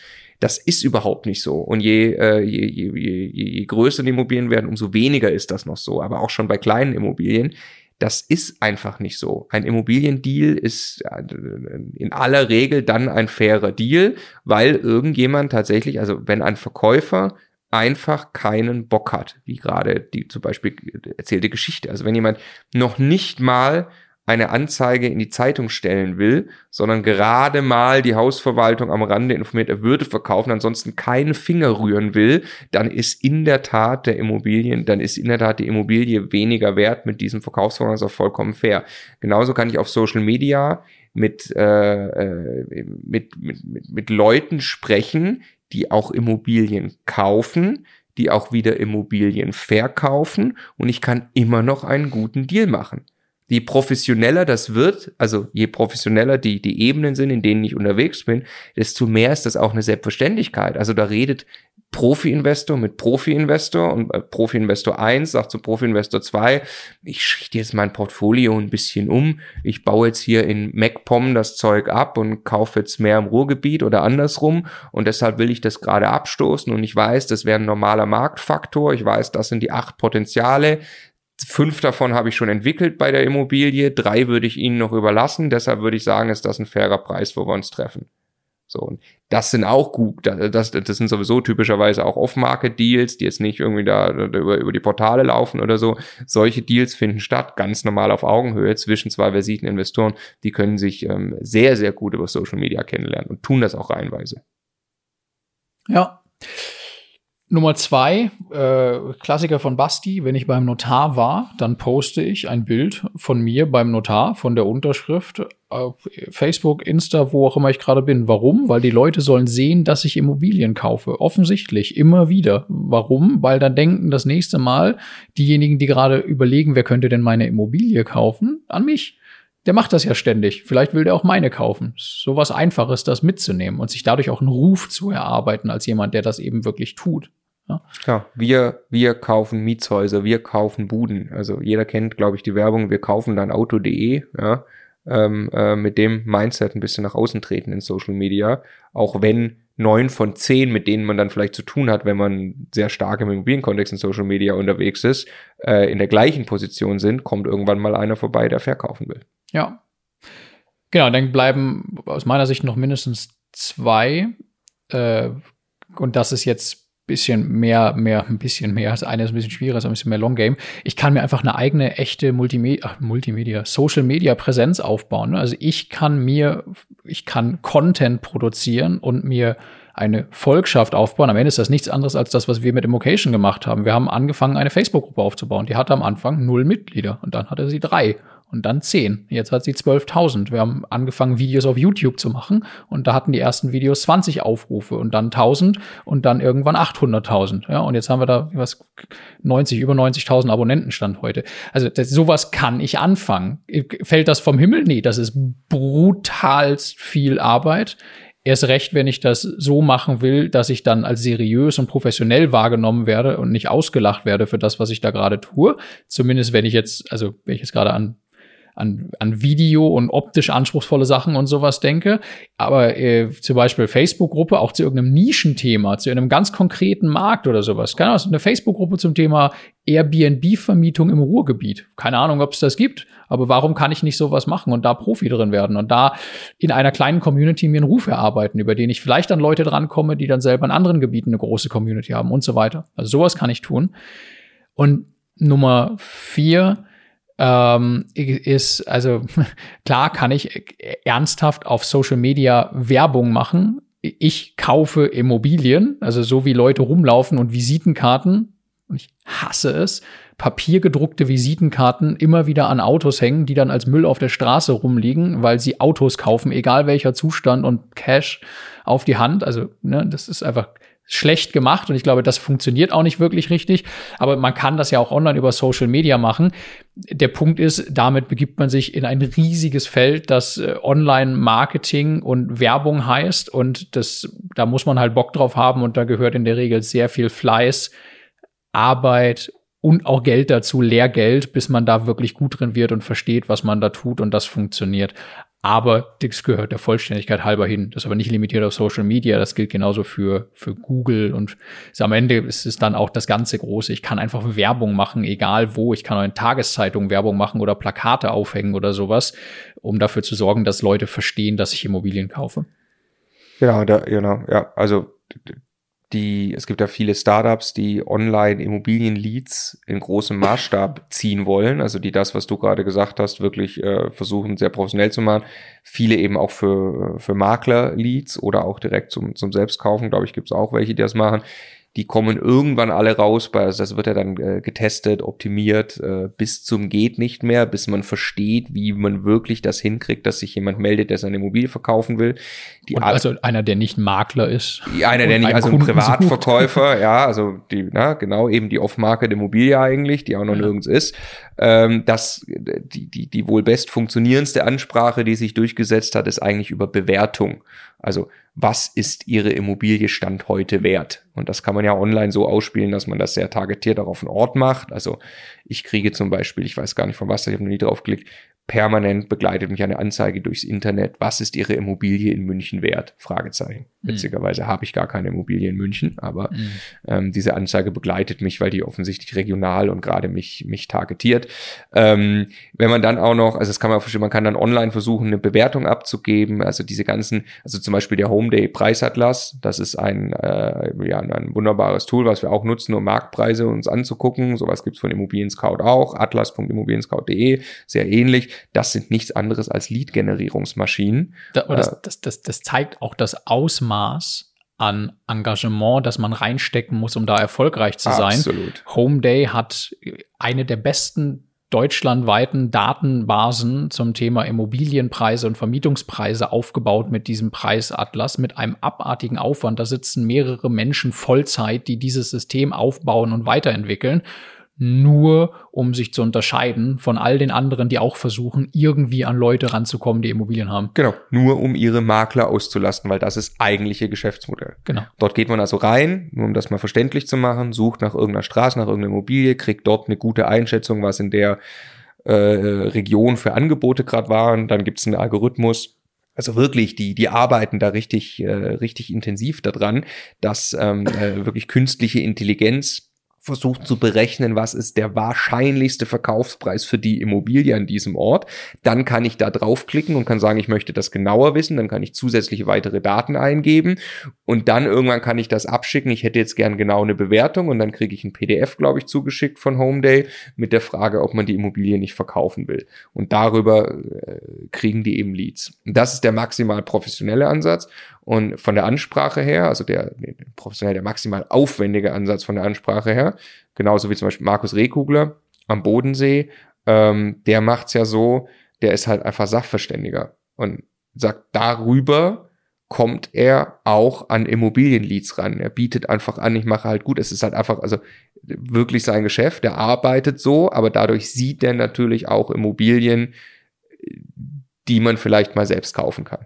Ne, muss das dann natürlich sehr offen und transparent äh, da ansprechen und so von Anfang an. Aber ähm, also das ist, das ist, äh, glaube ich, im Internet ein, ein, ein sehr, sehr beliebter Einflugsweg über das Thema Bewertung. Und am anderen Ende wäre quasi das Thema möglichst private Ansprache, also das, was ich an die, an die Autoscheibe klebe, ähm, das quasi online zu machen. Ne? Was es noch nicht viel gibt, wo wir jetzt auch gucken, was wir hinkriegen. Das ist was, was wir mal ausprobieren wollen. Und aber Stand heute haben wir das noch nicht gemacht und können nur nichts dazu sagen. Ne? Aber ich glaube, da haben wir, da haben wir eine gute Chance, weil wir das relativ gut verstehen. Aber das ist.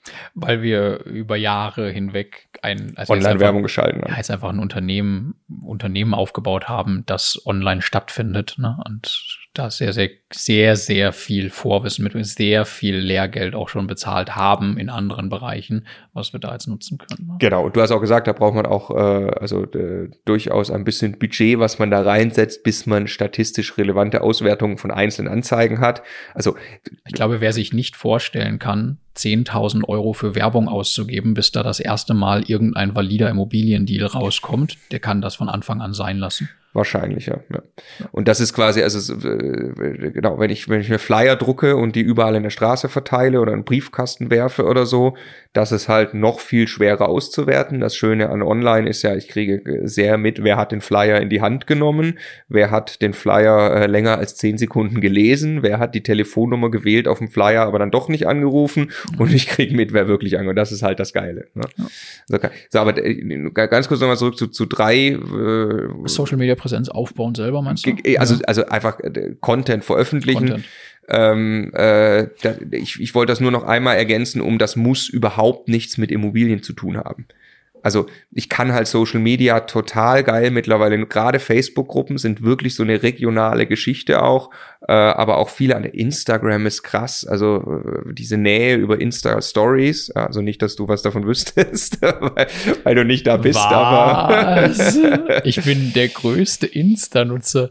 Du bist äh, auf jeden Fall viel in Insta-Stories zu sehen, weil ich ab und zu in deinem Büro vorbeikomme und eine Insta-Story läuft. Ich bin mehr auf Insta zu sehen als auf Insta unterwegs, auf jeden Fall, ja. Stimmt, du bist Deutlich. auch allein über die Videos, die wir da veröffentlichen, sehr ja, viel ja. zu sehen, ja. Äh, aber also die Nähe, die man zu Menschen erzeugen kann über Instagram, überrascht mich immer wieder. Und äh, keine Ahnung, warum mir das Beispiel in Kopf, man kann ja in lokale Vereine eintreten und so weiter, immer mehr findet online statt einfach mit irgendeinem Hobby, zufällig einen alten Kollegen, der beschäftigt sich mit Gartenbewässerung, also so, dass er einfach entschieden hat, dazu macht er Content. Ja, also äh, der, der äh, hat eine, eine kleine Homepage, äh, ich glaube, er hat auch eine Instagram-Präsenz, wie auch immer, der beschäftigt sich, also wie kann man am besten seinen Garten bewässern, was wohl sehr viele Leute auch beschäftigt, mit welchen verschiedenen äh, Systemen und wie kann man die Schläuche verlegen und, und so weiter. Und da und aber das äh, das äh, kann natürlich das ist auch eine regionale Sache. Du kannst dich ja mit den ganzen regionalen Leuten dann vernetzen und man kann sich dann immer zum Bierchen treffen in jeweils einem anderen Garten und die Bewässerungslage äh, Anlage angucken. Ähm, und von diesen kleinen Vereinen Nischen Communities gibt's unzählige unzählige an jedem Ort. Und an jedem Ort heißt regional und definitiv bringt einem das irgendwann Zugang zu Immobilien das hört, das machen ja auch die Makler ganz oft. Die sind einfach im Ort in allen möglichen Vereinen, dann wenn es eben eben äh, aus der früheren, sind es eher die Kegelclubs äh, irgendwie so, ne, wo man wahrscheinlich eher sogar noch öfter Immobilien findet, weil alte Leute häufiger Immobilien verkaufen, würde ich schätzen. Ne? Ja. Ähm, so, aber dass man das eben über Social Media machen kann, ist halt sehr viel bequemer ähm, äh, dass man da auch an, an regionalen Themen teilnehmen kann, die erstmal nichts mit Immobilien zu tun haben, aber einem eine Vernetzung vor Ort ermöglichen.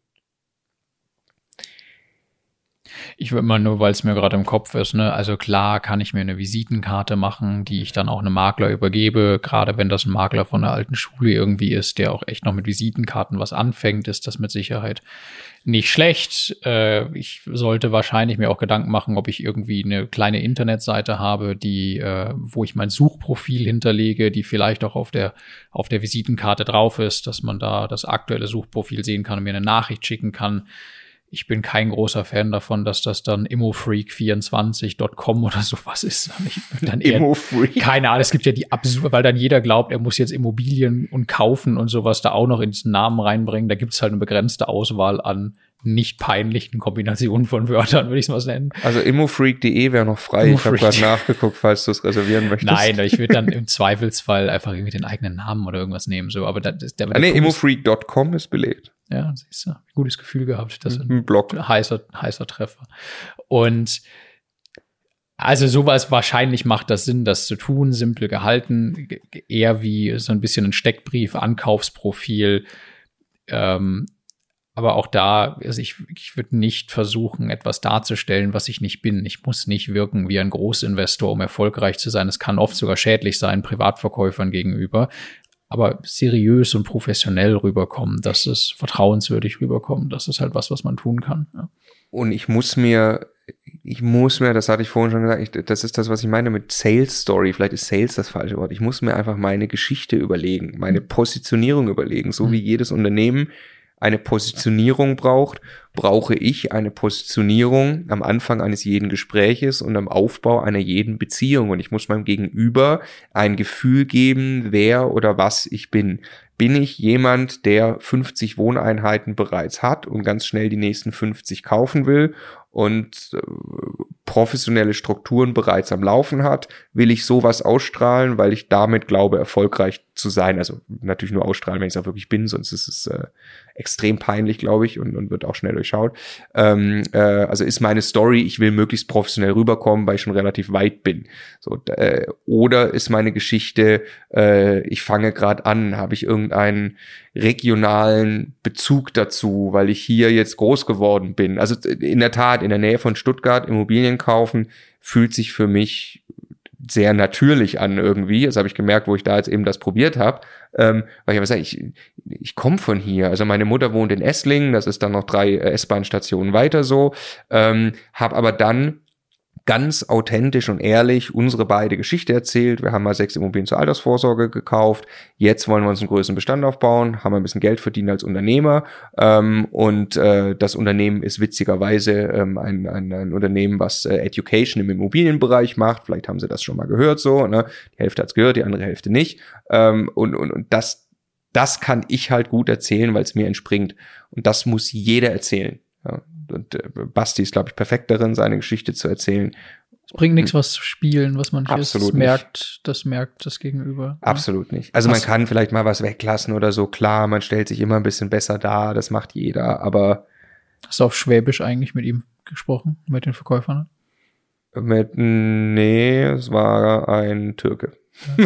Marco, Marco schwebelt, wenn er mit seiner Mom redet. Nee, stimmt überhaupt nicht. Ja, nee, nee. doch, auf einmal gibt es andere Worte. ähm, ich, ich fand, also am Ende geht es ja auch immer darum, wie, wie hebe ich mich von den vielen anderen ab? Ne? Und das ist, glaube ich, eine Frage, die ich mir immer, also während ich authentisch ehrlich mal, wie hebe, was macht mich besonders?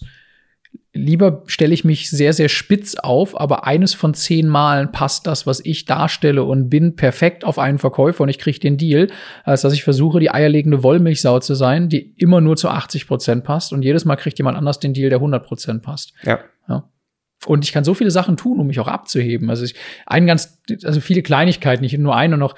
Ganz am Anfang habe hab ich mal von jemandem den Tipp bekommen, hey, lass dir ein Käuferzeugnis geben. Wenn etwas, was du hast, was andere nicht haben, die Erfahrung ist, dass du schon ein paar Mal etwas gekauft hast.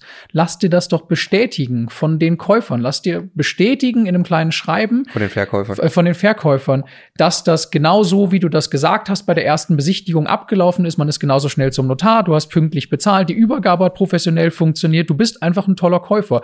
Nimm fünf von diesen Schreiben irgendwann mit. Wenn du die sechste Wohnung kaufst, legt das ein Privatverkäufer, der sich Sorgen macht, an wen er jetzt verkaufen soll, hin. Ist ein Riesenunterschied wieder zu anderen Leuten. Hab eine Finanzierungsbestätigung dabei, wenn du mit einem Makler sprichst, um zu untermauern, dass du finanzierbar bist, anstatt das einfach nur zu erzählen. Also alle, es gibt so viele Möglichkeiten, sich zu unterscheiden von anderen ohne blöde Geschichten zu erzählen, indem man einfach sich hineinversetzt, was vielleicht deren Wunsch, Sorge, wie kann ich das, wie kann ich das machen? Das ist witzig, ich käme mir, es, wär, es würde mir überhaupt nicht entsprechen, ich käme mir dämlich dabei vor, ein Käuferzeugnis vorzulegen. Also, ja. ne, also vor allem dann noch fünf und hier übrigens, ich habe mir das alles schön, ich bin so cool, ich habe mir das dokumentieren lassen. Würde mir einfach null entspringen, was ja. mir also, also total entspringt, ist natürlich eine äh, Finanzierungszusage, Eigenkapitalnachweis oder so, dass man du, das ich, zuschickt, weil da, da kann ich eine Geschichte rumbauen. Ein Paket. Ein Paket. Ja, ja, ja nee, nee, also ich, ich, ich würde es aber, ich würde ich würde anders machen. Ja. Das ist, ich, also kann ich mir vorstellen, wie du das rüberbringst und dass das perfekt ist mit den Käuferzeugnissen. Ja. Aber es ist genau das. Da muss jeder seinen Weg finden, wie er glaubt, Menschen überzeugen zu können. Ja. Und da überzeugt am Ende auch vielleicht jeder andere Menschen, weil er, er mit seiner Art bei den Menschen dann irgendwie mehr die richtige Ebene findet. So, ne? Ich finde, was uns noch, was uns noch so ein bisschen fehlt, ist diese, es gibt ja dieses riesen mysteriöse Sammelsurium von Off-Market-Tricks über ganz bestimmte Die Gruppen. Scheidungsanwälte. Du musst, genau, also jetzt kommt eine große Geschichte von Zielgruppenbesitzern und jetzt muss man dann rückwärts überlegen, wer hat denn eigentlich die vielen Immobilien? Also klar, das sind die Scheidungsanwälte und das sind die, die sich mit Erbschaften rumschlagen. Also die, die, nicht die, die haben, die, die viele ja, mitkriegen, die, den Besitzer die, wechseln, ja. Die, die Gerichtsvollzieher und dann sind es die wahrscheinlich Eheberater und das jetzt kann man jetzt halt eine endlose Liste machen. Bestatter hast du schon?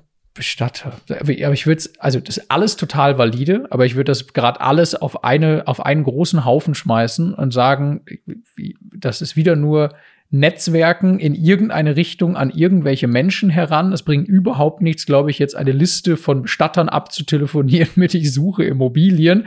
Aber natürlich ist das wieder eine weitere Möglichkeit an einem Standort, sich nach und nach zu vernetzen.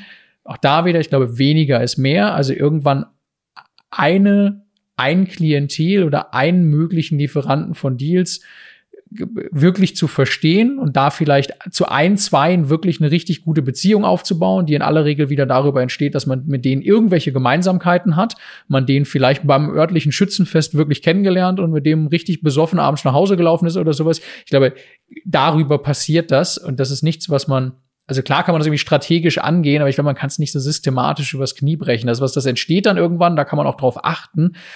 Aber ich würde da jetzt keinen Riesenfass für jede einzelne Kategorie aufmachen.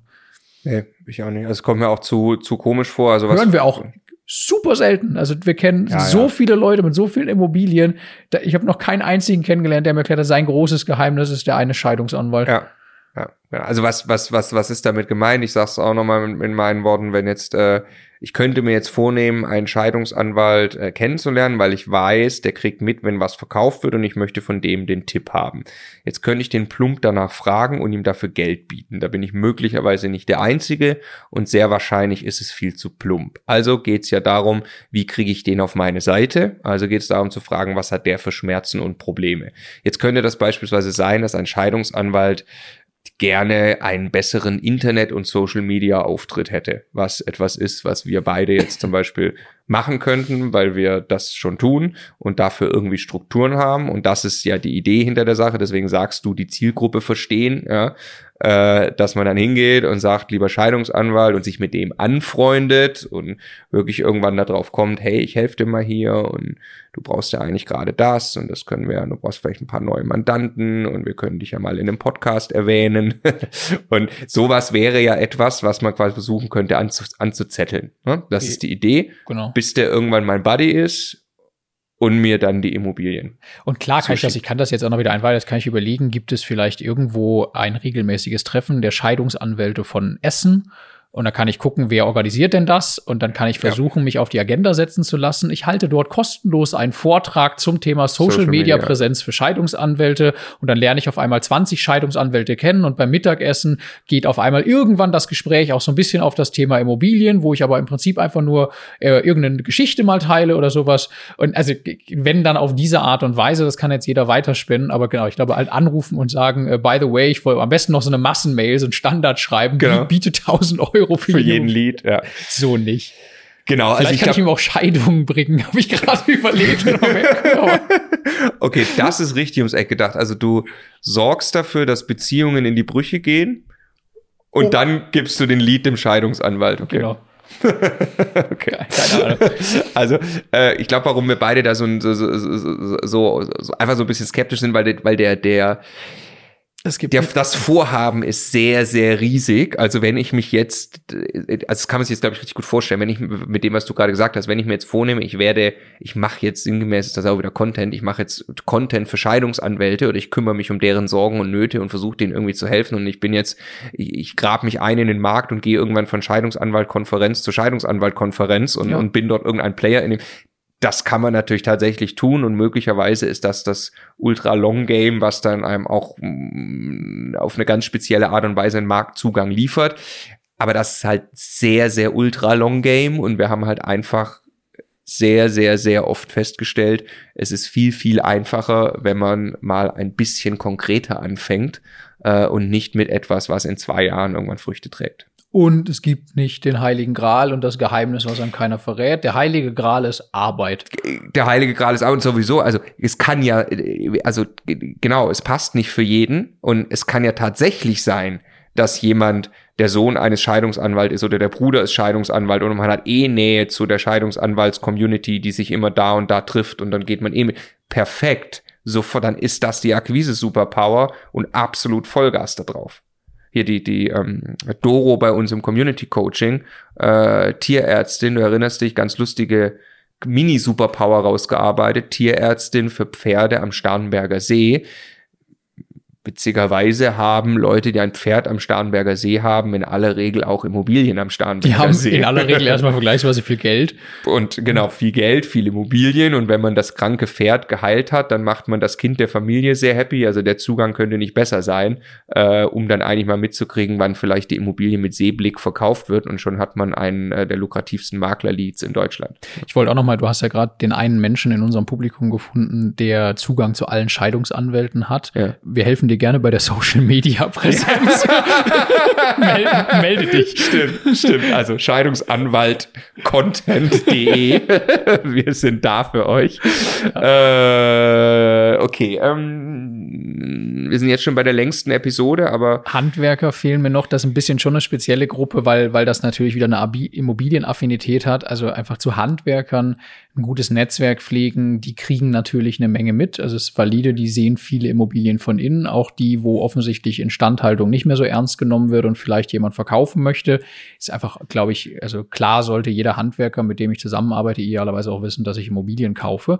Und äh, ich glaube, da funktioniert auch sowas und das noch ein Punkt wie eine Tippgeberprovision tatsächlich. Also dem zu sagen, keine Ahnung was, der Handwerker verdient im Jahr, im Monat zwei, 3.000 Euro netto. Du kriegst das sofort von mir nochmal bezahlt, wenn du mir einen Tipp gibst, der zu einem Immobilienkauf führt. Das kann tatsächlich funktionieren, dass der in Zukunft jedes Mal anruft, wenn irgendwas halbwegs passt. So sollte man nicht liegen lassen wahrscheinlich. Ja. Absolut.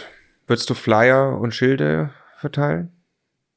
Ja, jetzt gibt's ja gerade von Schilden große Verfechter, auch in der Online-Community, ja. von Schildern, Schilden, Schilden, auch in der, äh, in der Online-Community, aber also ich selber. Schilden ist das Verb dafür dann. Man geht schilden. Nein, beschildern, glaube ich, ist das so. Verb. Nee, man geht schilden, wenn man off-market Immobilien über Schilder einsammeln will. Dann geht man schilden. Und, okay. dann, und dann ist man ein äh, Profi, nee, lukratibler Akquisiteur, der Schilden geht. So ist es. Ähm, ich glaube weniger daran, weil ich es für völlig überholt halte, einfach irgendwo wahllos eine Information hinzustellen, die nicht zielgerichtet auf die Menschen ist, die genau da vorbeigehen. Das ist einfach Marketing von gestern in meinen Augen. Es gibt einfach viel, viel cleverere Art und Weisen, Leute anzusprechen heute, die auch viel, viel komplizierter umzusetzen sind. Online-Marketing und sowas haben wir von drüber gesprochen. Aber ich, daran glaube ich nicht so sehr. Was, was natürlich jetzt schon Stefan Sieger als Makler macht, ist, und das machen, das ist ein bisschen das Farming so, also wirklich in einem Viertel feststellen, sicherstellen, dass jeder einen kennt und weiß, dass man da kaufen will. Wenn man irgendwo was gekauft hat, kann man ja zum Beispiel auch Karten einwerfen in der Nachbarschaft, sowas wie, hi, bin jetzt hier neu, ich habe hier gerade ein Haus gekauft, auf gute Nachbarschaft, by the way, ich kaufe auch noch weiter, wenn Ihnen was ein- oder auffällt, so, also klar kann man solche Sachen machen. Steht ja oft, oder ich suche für mich und meine Frau, wir wollen hier in die Gegend und so weiter. Aber, also ich bin kein ja, klar wieder, wahrscheinlich, wenn man es am Ende dann wirklich, wirklich zu Ende denkt und wirklich professionell macht und auch da wieder ein bisschen volle Kriegskassen hast und sagst, es ist okay, wenn man da jetzt auch mal 10.000 Euro für Karten ausgegeben hat, bis das erste Mal was klappt, klar kann man das tun. Aber ich glaube, dass das Nullinger bringt, für 500 Euro irgendwelche Postkarten zu verschicken oder so. Ich bin positiver. Ja, ja ich ist okay, positiver. darfst du. Ich, ich glaube, dass das schon funktioniert, weil ich immer noch glaube, dass viele alte Menschen Immobilien verkaufen, auch gerade vielleicht loswerden wollen, eher unkompliziert und schnell Stimmt. und dass man die tatsächlich auch sehr, sehr stark offline erreicht und dass man gute private Ansprachen machen kann mit kleinen Flyern und da passt eben diese private Ansprache in aller Regel sehr gut. Man ist eben nicht der riesen Immobilienkonzern, sondern man findet eine simple Ansprache. Ähm, also nicht umsonst funktionieren so, so, so, so plumpe Sachen wie wir kaufen dein Auto.de und aber nicht umsonst hängen die Leute halt auch die Karten ans Auto ran. Ja, ich glaube schon, dass da was geht. Ähm, ah, ja. Und, und, und äh, also wir, wir kennen ja auch ein paar, die das machen. Ähm, glaube, der Max hat jetzt jüngst auch seinen Flyer wieder überarbeitet, weil er sagt, auch Corona-Krise, jetzt erst recht, jetzt kommen die richtig guten Deals, ich fahre die Akquise nochmal hoch. Ja. Ähm, ja. Äh, also ich, ich glaube da, ich glaube da schon mehr. Ich glaube an dieses äh, Farming äh, sehr, das was also äh, Bodo und Martin zum Beispiel gerade machen mit Flyern, durch, äh, durch Brandenburg, äh, die einwerfen, mit Leuten dann natürlich auch sprechen und so und einfach das, das dabei haben, dass man überall die Telefonnummern umkreist. Ich kann mir auch absolut in den Taxis einsteigen, äh, den Taxifahrern das geben mit Tippgeber und so. Ähm, also ich glaube nicht, dass man dafür 10.000 Euro braucht. Je nachdem, wie man es macht, also wo man den Flyer hinlegt, ist natürlich entscheidend oder wo man das Schild hinstellt oder so und wie viele davon und in welcher Frequenz und so.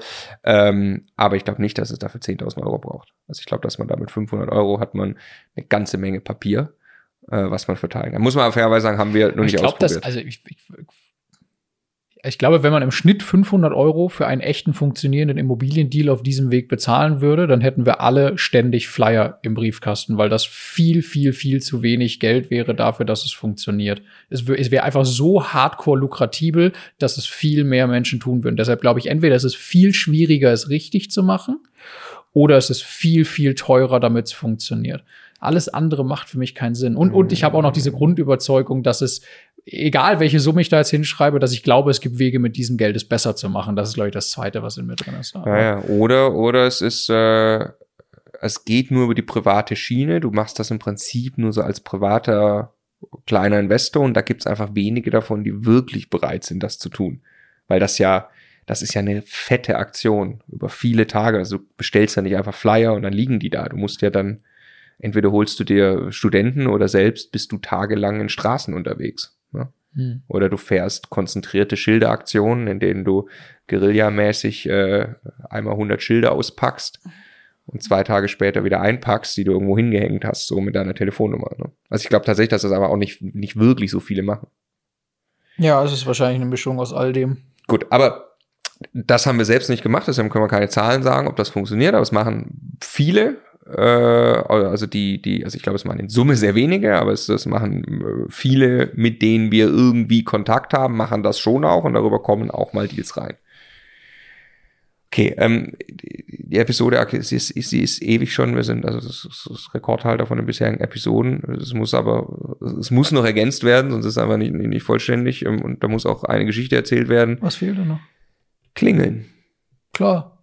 Klingeln. Klingeln. Ähm, ja, ich erzähle meine Klingelgeschichte. Erzähl deine Klingelgeschichte. Die ich schon, schon äh, auch, auch schon mal erzählt habe, aber die, also nicht hier im Podcast.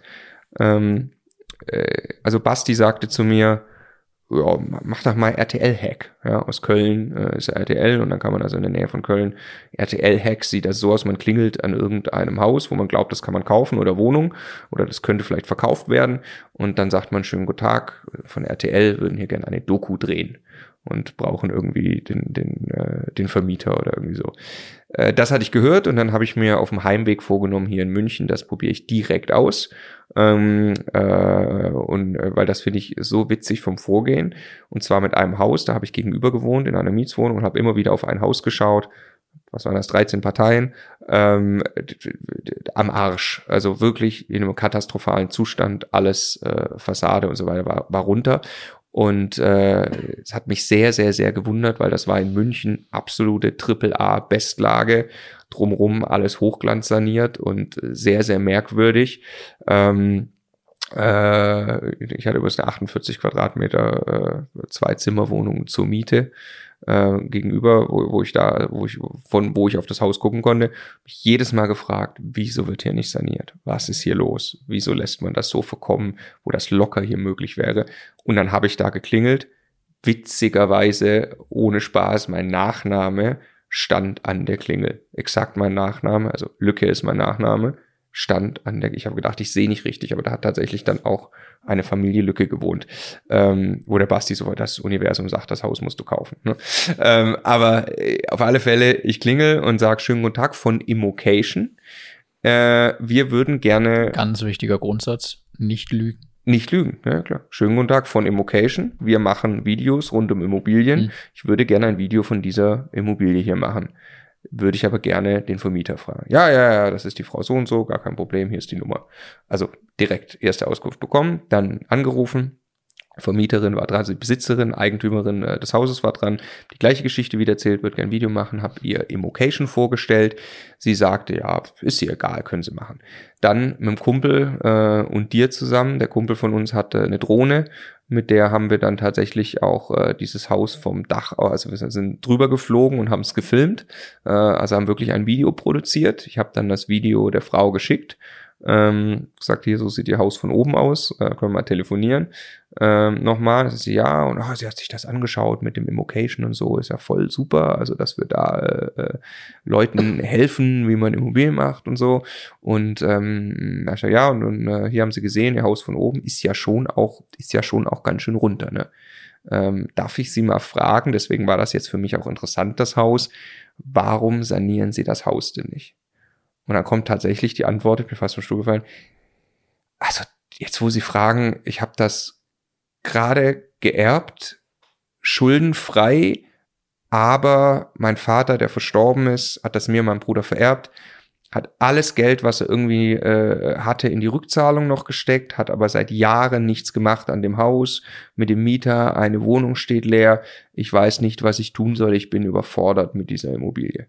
Ding, ding, ding, ding, ding. Äh, einmal geklingelt. Also das ist ja äh, äh, pures Glück. Dafür muss man viel, viel mehr normalerweise klingeln. Aber es zeigt sehr gut, was passieren kann. Und die Geschichte ging dann auch äh, äh, sehr, sehr spannend weiter. Ähm, ich habe dann einfach nur angeboten, okay, sollen wir mal drüber reden. Ähm, was sie da eigentlich machen müssen. da habe ich die Frau zum Kaffee getroffen und ich habe nichts anderes gemacht, als ihr persönlicher Immobilienberater zu werden.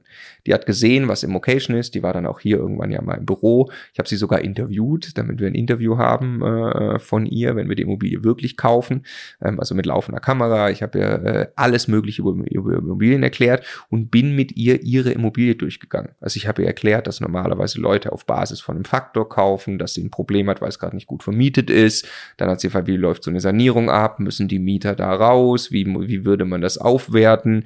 Was gibt's alles für Möglichkeiten in dem Haus? Ich habe ja äh, einen groben Entwicklungsplan geschildert wo sie schon gemerkt hat, boah, krass, okay, wie soll ich das jemals machen? Dann habe ich ähm, den Daniel mit ins Boot geholt aus dem Coaching-Team, weil also wir beide könnten so ein Mehrfamilienhaus nicht, äh, nicht entwickeln in der Komplexität. Ja, da war also wirklich alles zu tun. Ähm, äh, sondern also ein richtig, richtig großes Haus auch. Ne? Ja, genau, 13 Parteien ähm, und, und halt äh, wirklich alles zu tun. Also wir wollten das Dach anheben ähm, und äh, das hätten wir also nebenbei, neben dem Job, den wir hier als Immocation Gründer haben, never ever schaffen können.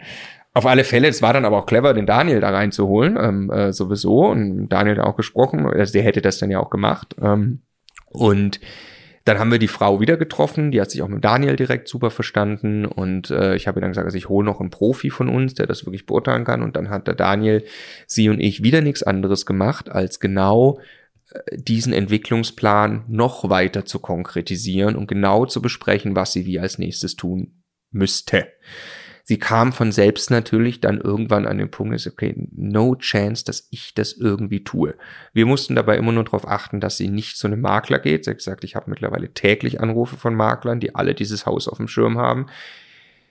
Aber die wollen ja alle nur irgendwie das große Geld machen. Ähm, und ich habe da überhaupt kein gutes Gefühl und so. Und äh, äh ja, unser Ziel war natürlich, dass sie den Weg eben nicht irgendwann wählt wir haben dann, ich weiß nicht, um Fehler, aber wir haben dann gesagt, okay, ähm, äh, jetzt soll auch noch ein Gutachter mal das Haus schätzen, weil tatsächlich das so klar war, dass das sehr, sehr niedrig geschätzt würde auch. Also man hätte einfach so viel Potenziale zu heben und das in München, dass das dadurch auch für uns dann ja sehr lukrativ gewesen wäre. Idee wäre gewesen, also das Haus äh, äh, komplett zu entwickeln, danach aufzuteilen, teilweise äh, abzuverkaufen, ein paar Wohnungen zu behalten. Da hat man plötzlich in München Bestlage wahrscheinlich for free ein, zwei, drei Wohnungen ja, gehabt.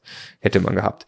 Und äh, so der, der, der Gutachter hat dann einen niedrigeren Wert geschätzt, als wir schon dachten. Das hat uns dann komplett äh, vom Socken irgendwie gehauen und war dann auch tatsächlich zu schön, um wahr zu sein, ähm, weil es galt dann die Erhaltungssatzung der Stadt München, was äh, so viel Milieuschutz. Genau, bedeutet wie, dass, dass man auf sehr, sehr, sehr viele Regeln irgendwie achten muss. Also die Stadt sucht im Prinzip aus, wer da drin wohnen darf und welche Miete bezahlt wird. Man darf bestimmte Arten von Sanierungen nicht machen, man darf nicht aufteilen und so weiter. Und das muss man unterschreiben, bevor man kauft. Und wenn man das nicht tut, also eine solche Abwendungserklärung, dann hat die Stadt ein Vorkaufsrecht und egal was für einen tollen Kaufpreis man ausgehandelt hat, dann kauft halt die Stadt zu dem Preis. Und die Stadt München kauft auch wirklich. Das heißt, die Frage war quasi, wir machen den Deal unter rechtlich widrigsten Bedingungen oder wir machen ihn nicht. Ja, wir unterschreiben die äh, Abwend Abtretungsabwendungserklärung. Abwendungserklärung. und äh, lassen uns ein auf die ganzen Regeln, die dann aufgestellt werden. Hm. Wir hatten dann noch ein Szenario sogar gefunden, in dem wir mit diesen Regeln möglicherweise gerade hingekommen wären. Ne? Und wir hatten ihr auch gesagt, wir kaufen das. Und es war auch ein anderer Käufer noch im Rennen, und zwar ein Mieter aus dem Haus, der sich mit jemand zusammengetan hat, irgendwie. Die waren dann auch irgendwo raus und wir hätten den Deal noch gemacht. Es war plötzlich ein viel schlechterer Deal, aber wir, hätten, wir hatten noch irgendwie einen Weg gesehen. Und dann ist aber das passiert, was, was katastrophal war. Dann hat der Gutachter irgendein Family Office angerufen und die haben einfach gesagt, uns ist alles wurscht mehr, wir müssen einfach nur Geld parken, so sinngemäß und haben einfach nochmal einen höheren Preis geboten, also einen deutlich höheren Preis geboten, wo ganz klar war, wir waren raus. Äh, die liebe Frau hat sich bei mir äh, mehrfach entschuldigt, sie da, also was ich da für, für sie getan habe, monatelang und ihr zu helfen, überhaupt das ganze Thema zu strukturieren und so weiter. Ähm, das war die unglaubliche Extrameile am Ende für gar nichts. Ich wollte den Deal dann, als wir ihn nicht mehr machen wollten, auch noch ja jemand anders gehen. Die gesagt, ich hätte das gemacht, auch mit den schlechteren Renditen, die also auch ein bisschen mehr Geld parken wollen. Auch das hat leider nicht geklappt. Also am Ende wirklich nichts und gar nichts dabei rausgekommen. Aber A, extrem viel gelernt und B, unglaublich viel Motivation da rausgezogen, dass man in der absoluten AAA-Bestlage in München ein absolutes Traumobjekt off-market rankommt mit genau dem, was man alles machen will, nämlich es komplett durchentwickeln, sogar Dach anheben, Wohnraum schaffen. Ein absoluter Traum für jeden Immobilieninvestor. Und da kann man einfach rankommen und die stehen sogar im heißesten Markt Deutschlands in der besten Lage noch rum und werden verkauft. Ja, und das steckt noch eine ganz, ganz wichtige Lektion drin, nämlich wärst du da jetzt plump dran gegangen mit, ey, ich kauf das, was wollen sie denn dafür haben? Hätte ja never ever geklappt. Ne? Sondern du hast ganz, ganz viel Zeit investiert, die jetzt in diesem einen Fall rausgeworfen war äh, oder nicht, nicht, nicht zum Ziel geführt hat, so sorry, eben nicht rausgeworfen war. Aber wenn du das zehnmal machst, geht das ja einmal gut. Ja, oder lass es dann das achte oder das fünfzehnte Mal sein. Aber der Punkt ist, selbst wenn du hier 20 Stunden investierst, selbst wenn du das neunmal machst und das klappt nicht, wenn du das zehnmal machst und dann hast du 200 Stunden investiert und dann klappt ein solcher Deal, war das ein grandioser Stundenlohn, ne? weil das, dieses Objekt, also in der Ursprungskalkulation hätte Millionen gebracht. Mit ja. diesem einen Deal. Millionen. Ja. Und wir waren, also ohne dass wir wussten, dass der Erhaltungssatz zu dem Zeitpunkt gilt, waren wir schon mit ihr zu einem Preis einig. Ja. Also wenn das geklärt, brutal. Genau, also dieses Haus in einer anderen Stadt, wo es keine solche Haltungssatzung gibt, das hätte, das hätte geklappt und das wäre passiert. So, vielleicht wären es dann nicht so viele Millionen gewesen, weil es nicht in München ist, aber nichtsdestotrotz, also auch dieses Investieren und äh, helfen und geben, wenn man gibt, dann passieren irgendwann auch Dinge, bei denen man etwas nehmen kann, so und nicht andersrum. Das ganz wichtige Lektion, die da drin steckt, finde ich. Genau, von nichts kommt nichts. Ich habe jetzt. Äh, ah, du, du hast jetzt aber du hast jetzt dieses ein Thema eigentlich zusammengefasst, nämlich dieses ganze Laufe rum und gucke, was danach ja. aussieht, als ob man das kaufen kann, oder vielleicht sieht es auch nicht danach aus, als ob man das kaufen kann, aber versuche den Eigentümer herauszufinden und dann schau, ob du es kaufen kannst. Das hast du jetzt eigentlich ja mit einem Beispiel angeschnitten. Das gilt natürlich von von leeren Grundstücken mit Baulücken über über Wohnungen, runtergerockte Häuser, bei denen der Garten komisch aussieht. Jetzt kann man wieder all diese Beispiele bringen, aber das ist natürlich eine ganz eigene Kategorie von Einkaufsquelle noch, ne? Genau. Ich habe noch äh, jetzt einen Hinweis an die Zuschauer. Du darfst so lange noch überlegen, ob du noch irgendeine Akquisequelle hast. Äh, mein Hinweis, ähm, äh, habe ich Zuschauer gesagt? Zuhörer. Du hast Zuschauer gesagt. Okay, ja. also Zuhörer, wir sind im Podcast. Ähm, die äh, Nummerierung unserer Podcast-Folgen, dass die einmal äh, äh, für alle klar ist, also die sind mit einer Du, du, kennst die, glaube ich, auch noch nicht, ne? Ich bin sehr gespannt, wie. Ja, die sind mit einer äh, laufenden Nummer durchnummeriert. Also es gibt irgendwann die 187. Podcast-Folge.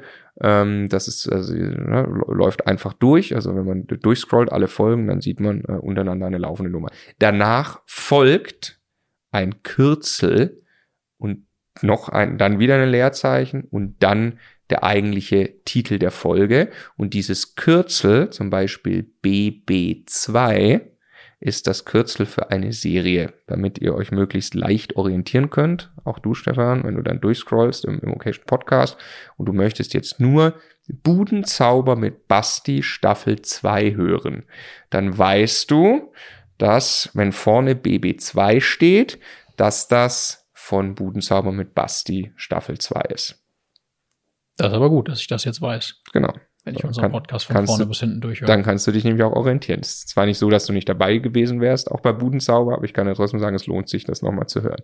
Ich selbstverständlich empfehle, den Podcast einfach end-to-end -end zu hören statt einzelne Folgen. Muss man sich darum gar nicht kümmern. Also genau. einfach einmal auf den, genau. Halt äh, nicht end-to-end. -end. Äh, man muss zwischendrin einmal unterbrechen und uns einen ganz großen Gefallen tun, wo, oh. worum wir, wir wissen, wir wissen, wie hart es ist, jetzt einmal das Handy wirklich den Podcast, muss man den Podcast-Player schließen? Ich glaube, ja, je nachdem. Ja, je nachdem, auf welchem Handy. Auf jeden Fall raus aus dem Podcast und wenn es euch gefällt, bitte, bitte, bitte eine Bewertung geben. Das ist wirklich wichtig für also uns. Jeder, der ein iPhone oder ein Apple-Gerät hat, iTunes öffnen, einmal kurz den Podcast suchen, fünf Sterne geben, das kostet euch oder dich ein paar Sekunden und das ist für uns so, so wichtig, die wir hier Wochen, Monate mit einem Team in Summe an Vorbereitung, Setup und so weiter reinstecken, diese Inhalte und diesen Podcast, zu produzieren. Das wäre wirklich ganz, ganz toll. Jeder andere, der, wer auf Spotify ist, einen Daumen hoch auf Spotify. Äh, ich weiß nicht mal mehr, wenn man es über, über Android hört. Wahrscheinlich bei im Play Store dann. Absolut, ja, ja. ja. Genau. Ja. Genau. Und wer weniger als fünf Sterne geben wollen würde, schreibt einfach eine E-Mail an podcast.democation.de wie immer. Bitte die Mail. Und alle Folgen, run alle Folgen runterladen und so viele wie möglich anhören, das hilft auch. Hast du für diese Folge noch einen Akquiseweg gefunden? Ansonsten gilt für diesen ganzen Podcast für immer, also für die Special-Episoden, wo wir beide uns unterhalten, du darfst jederzeit einfach die Hand heben und sagen, dir ist gerade ein Akquiseweg eingefallen. Alles klar. Darfst du ihn raushauen. Alles klar. Ich warte kurz, ob du die Hand hebst. Nee, alles klar. Hm? Schön war's. Doch. und zwar?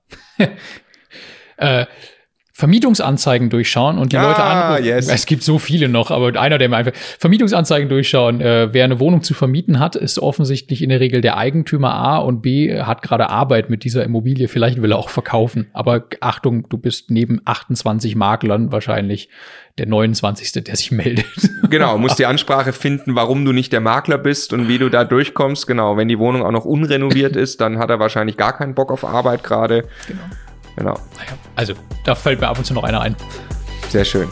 Bis zur nächsten Folge.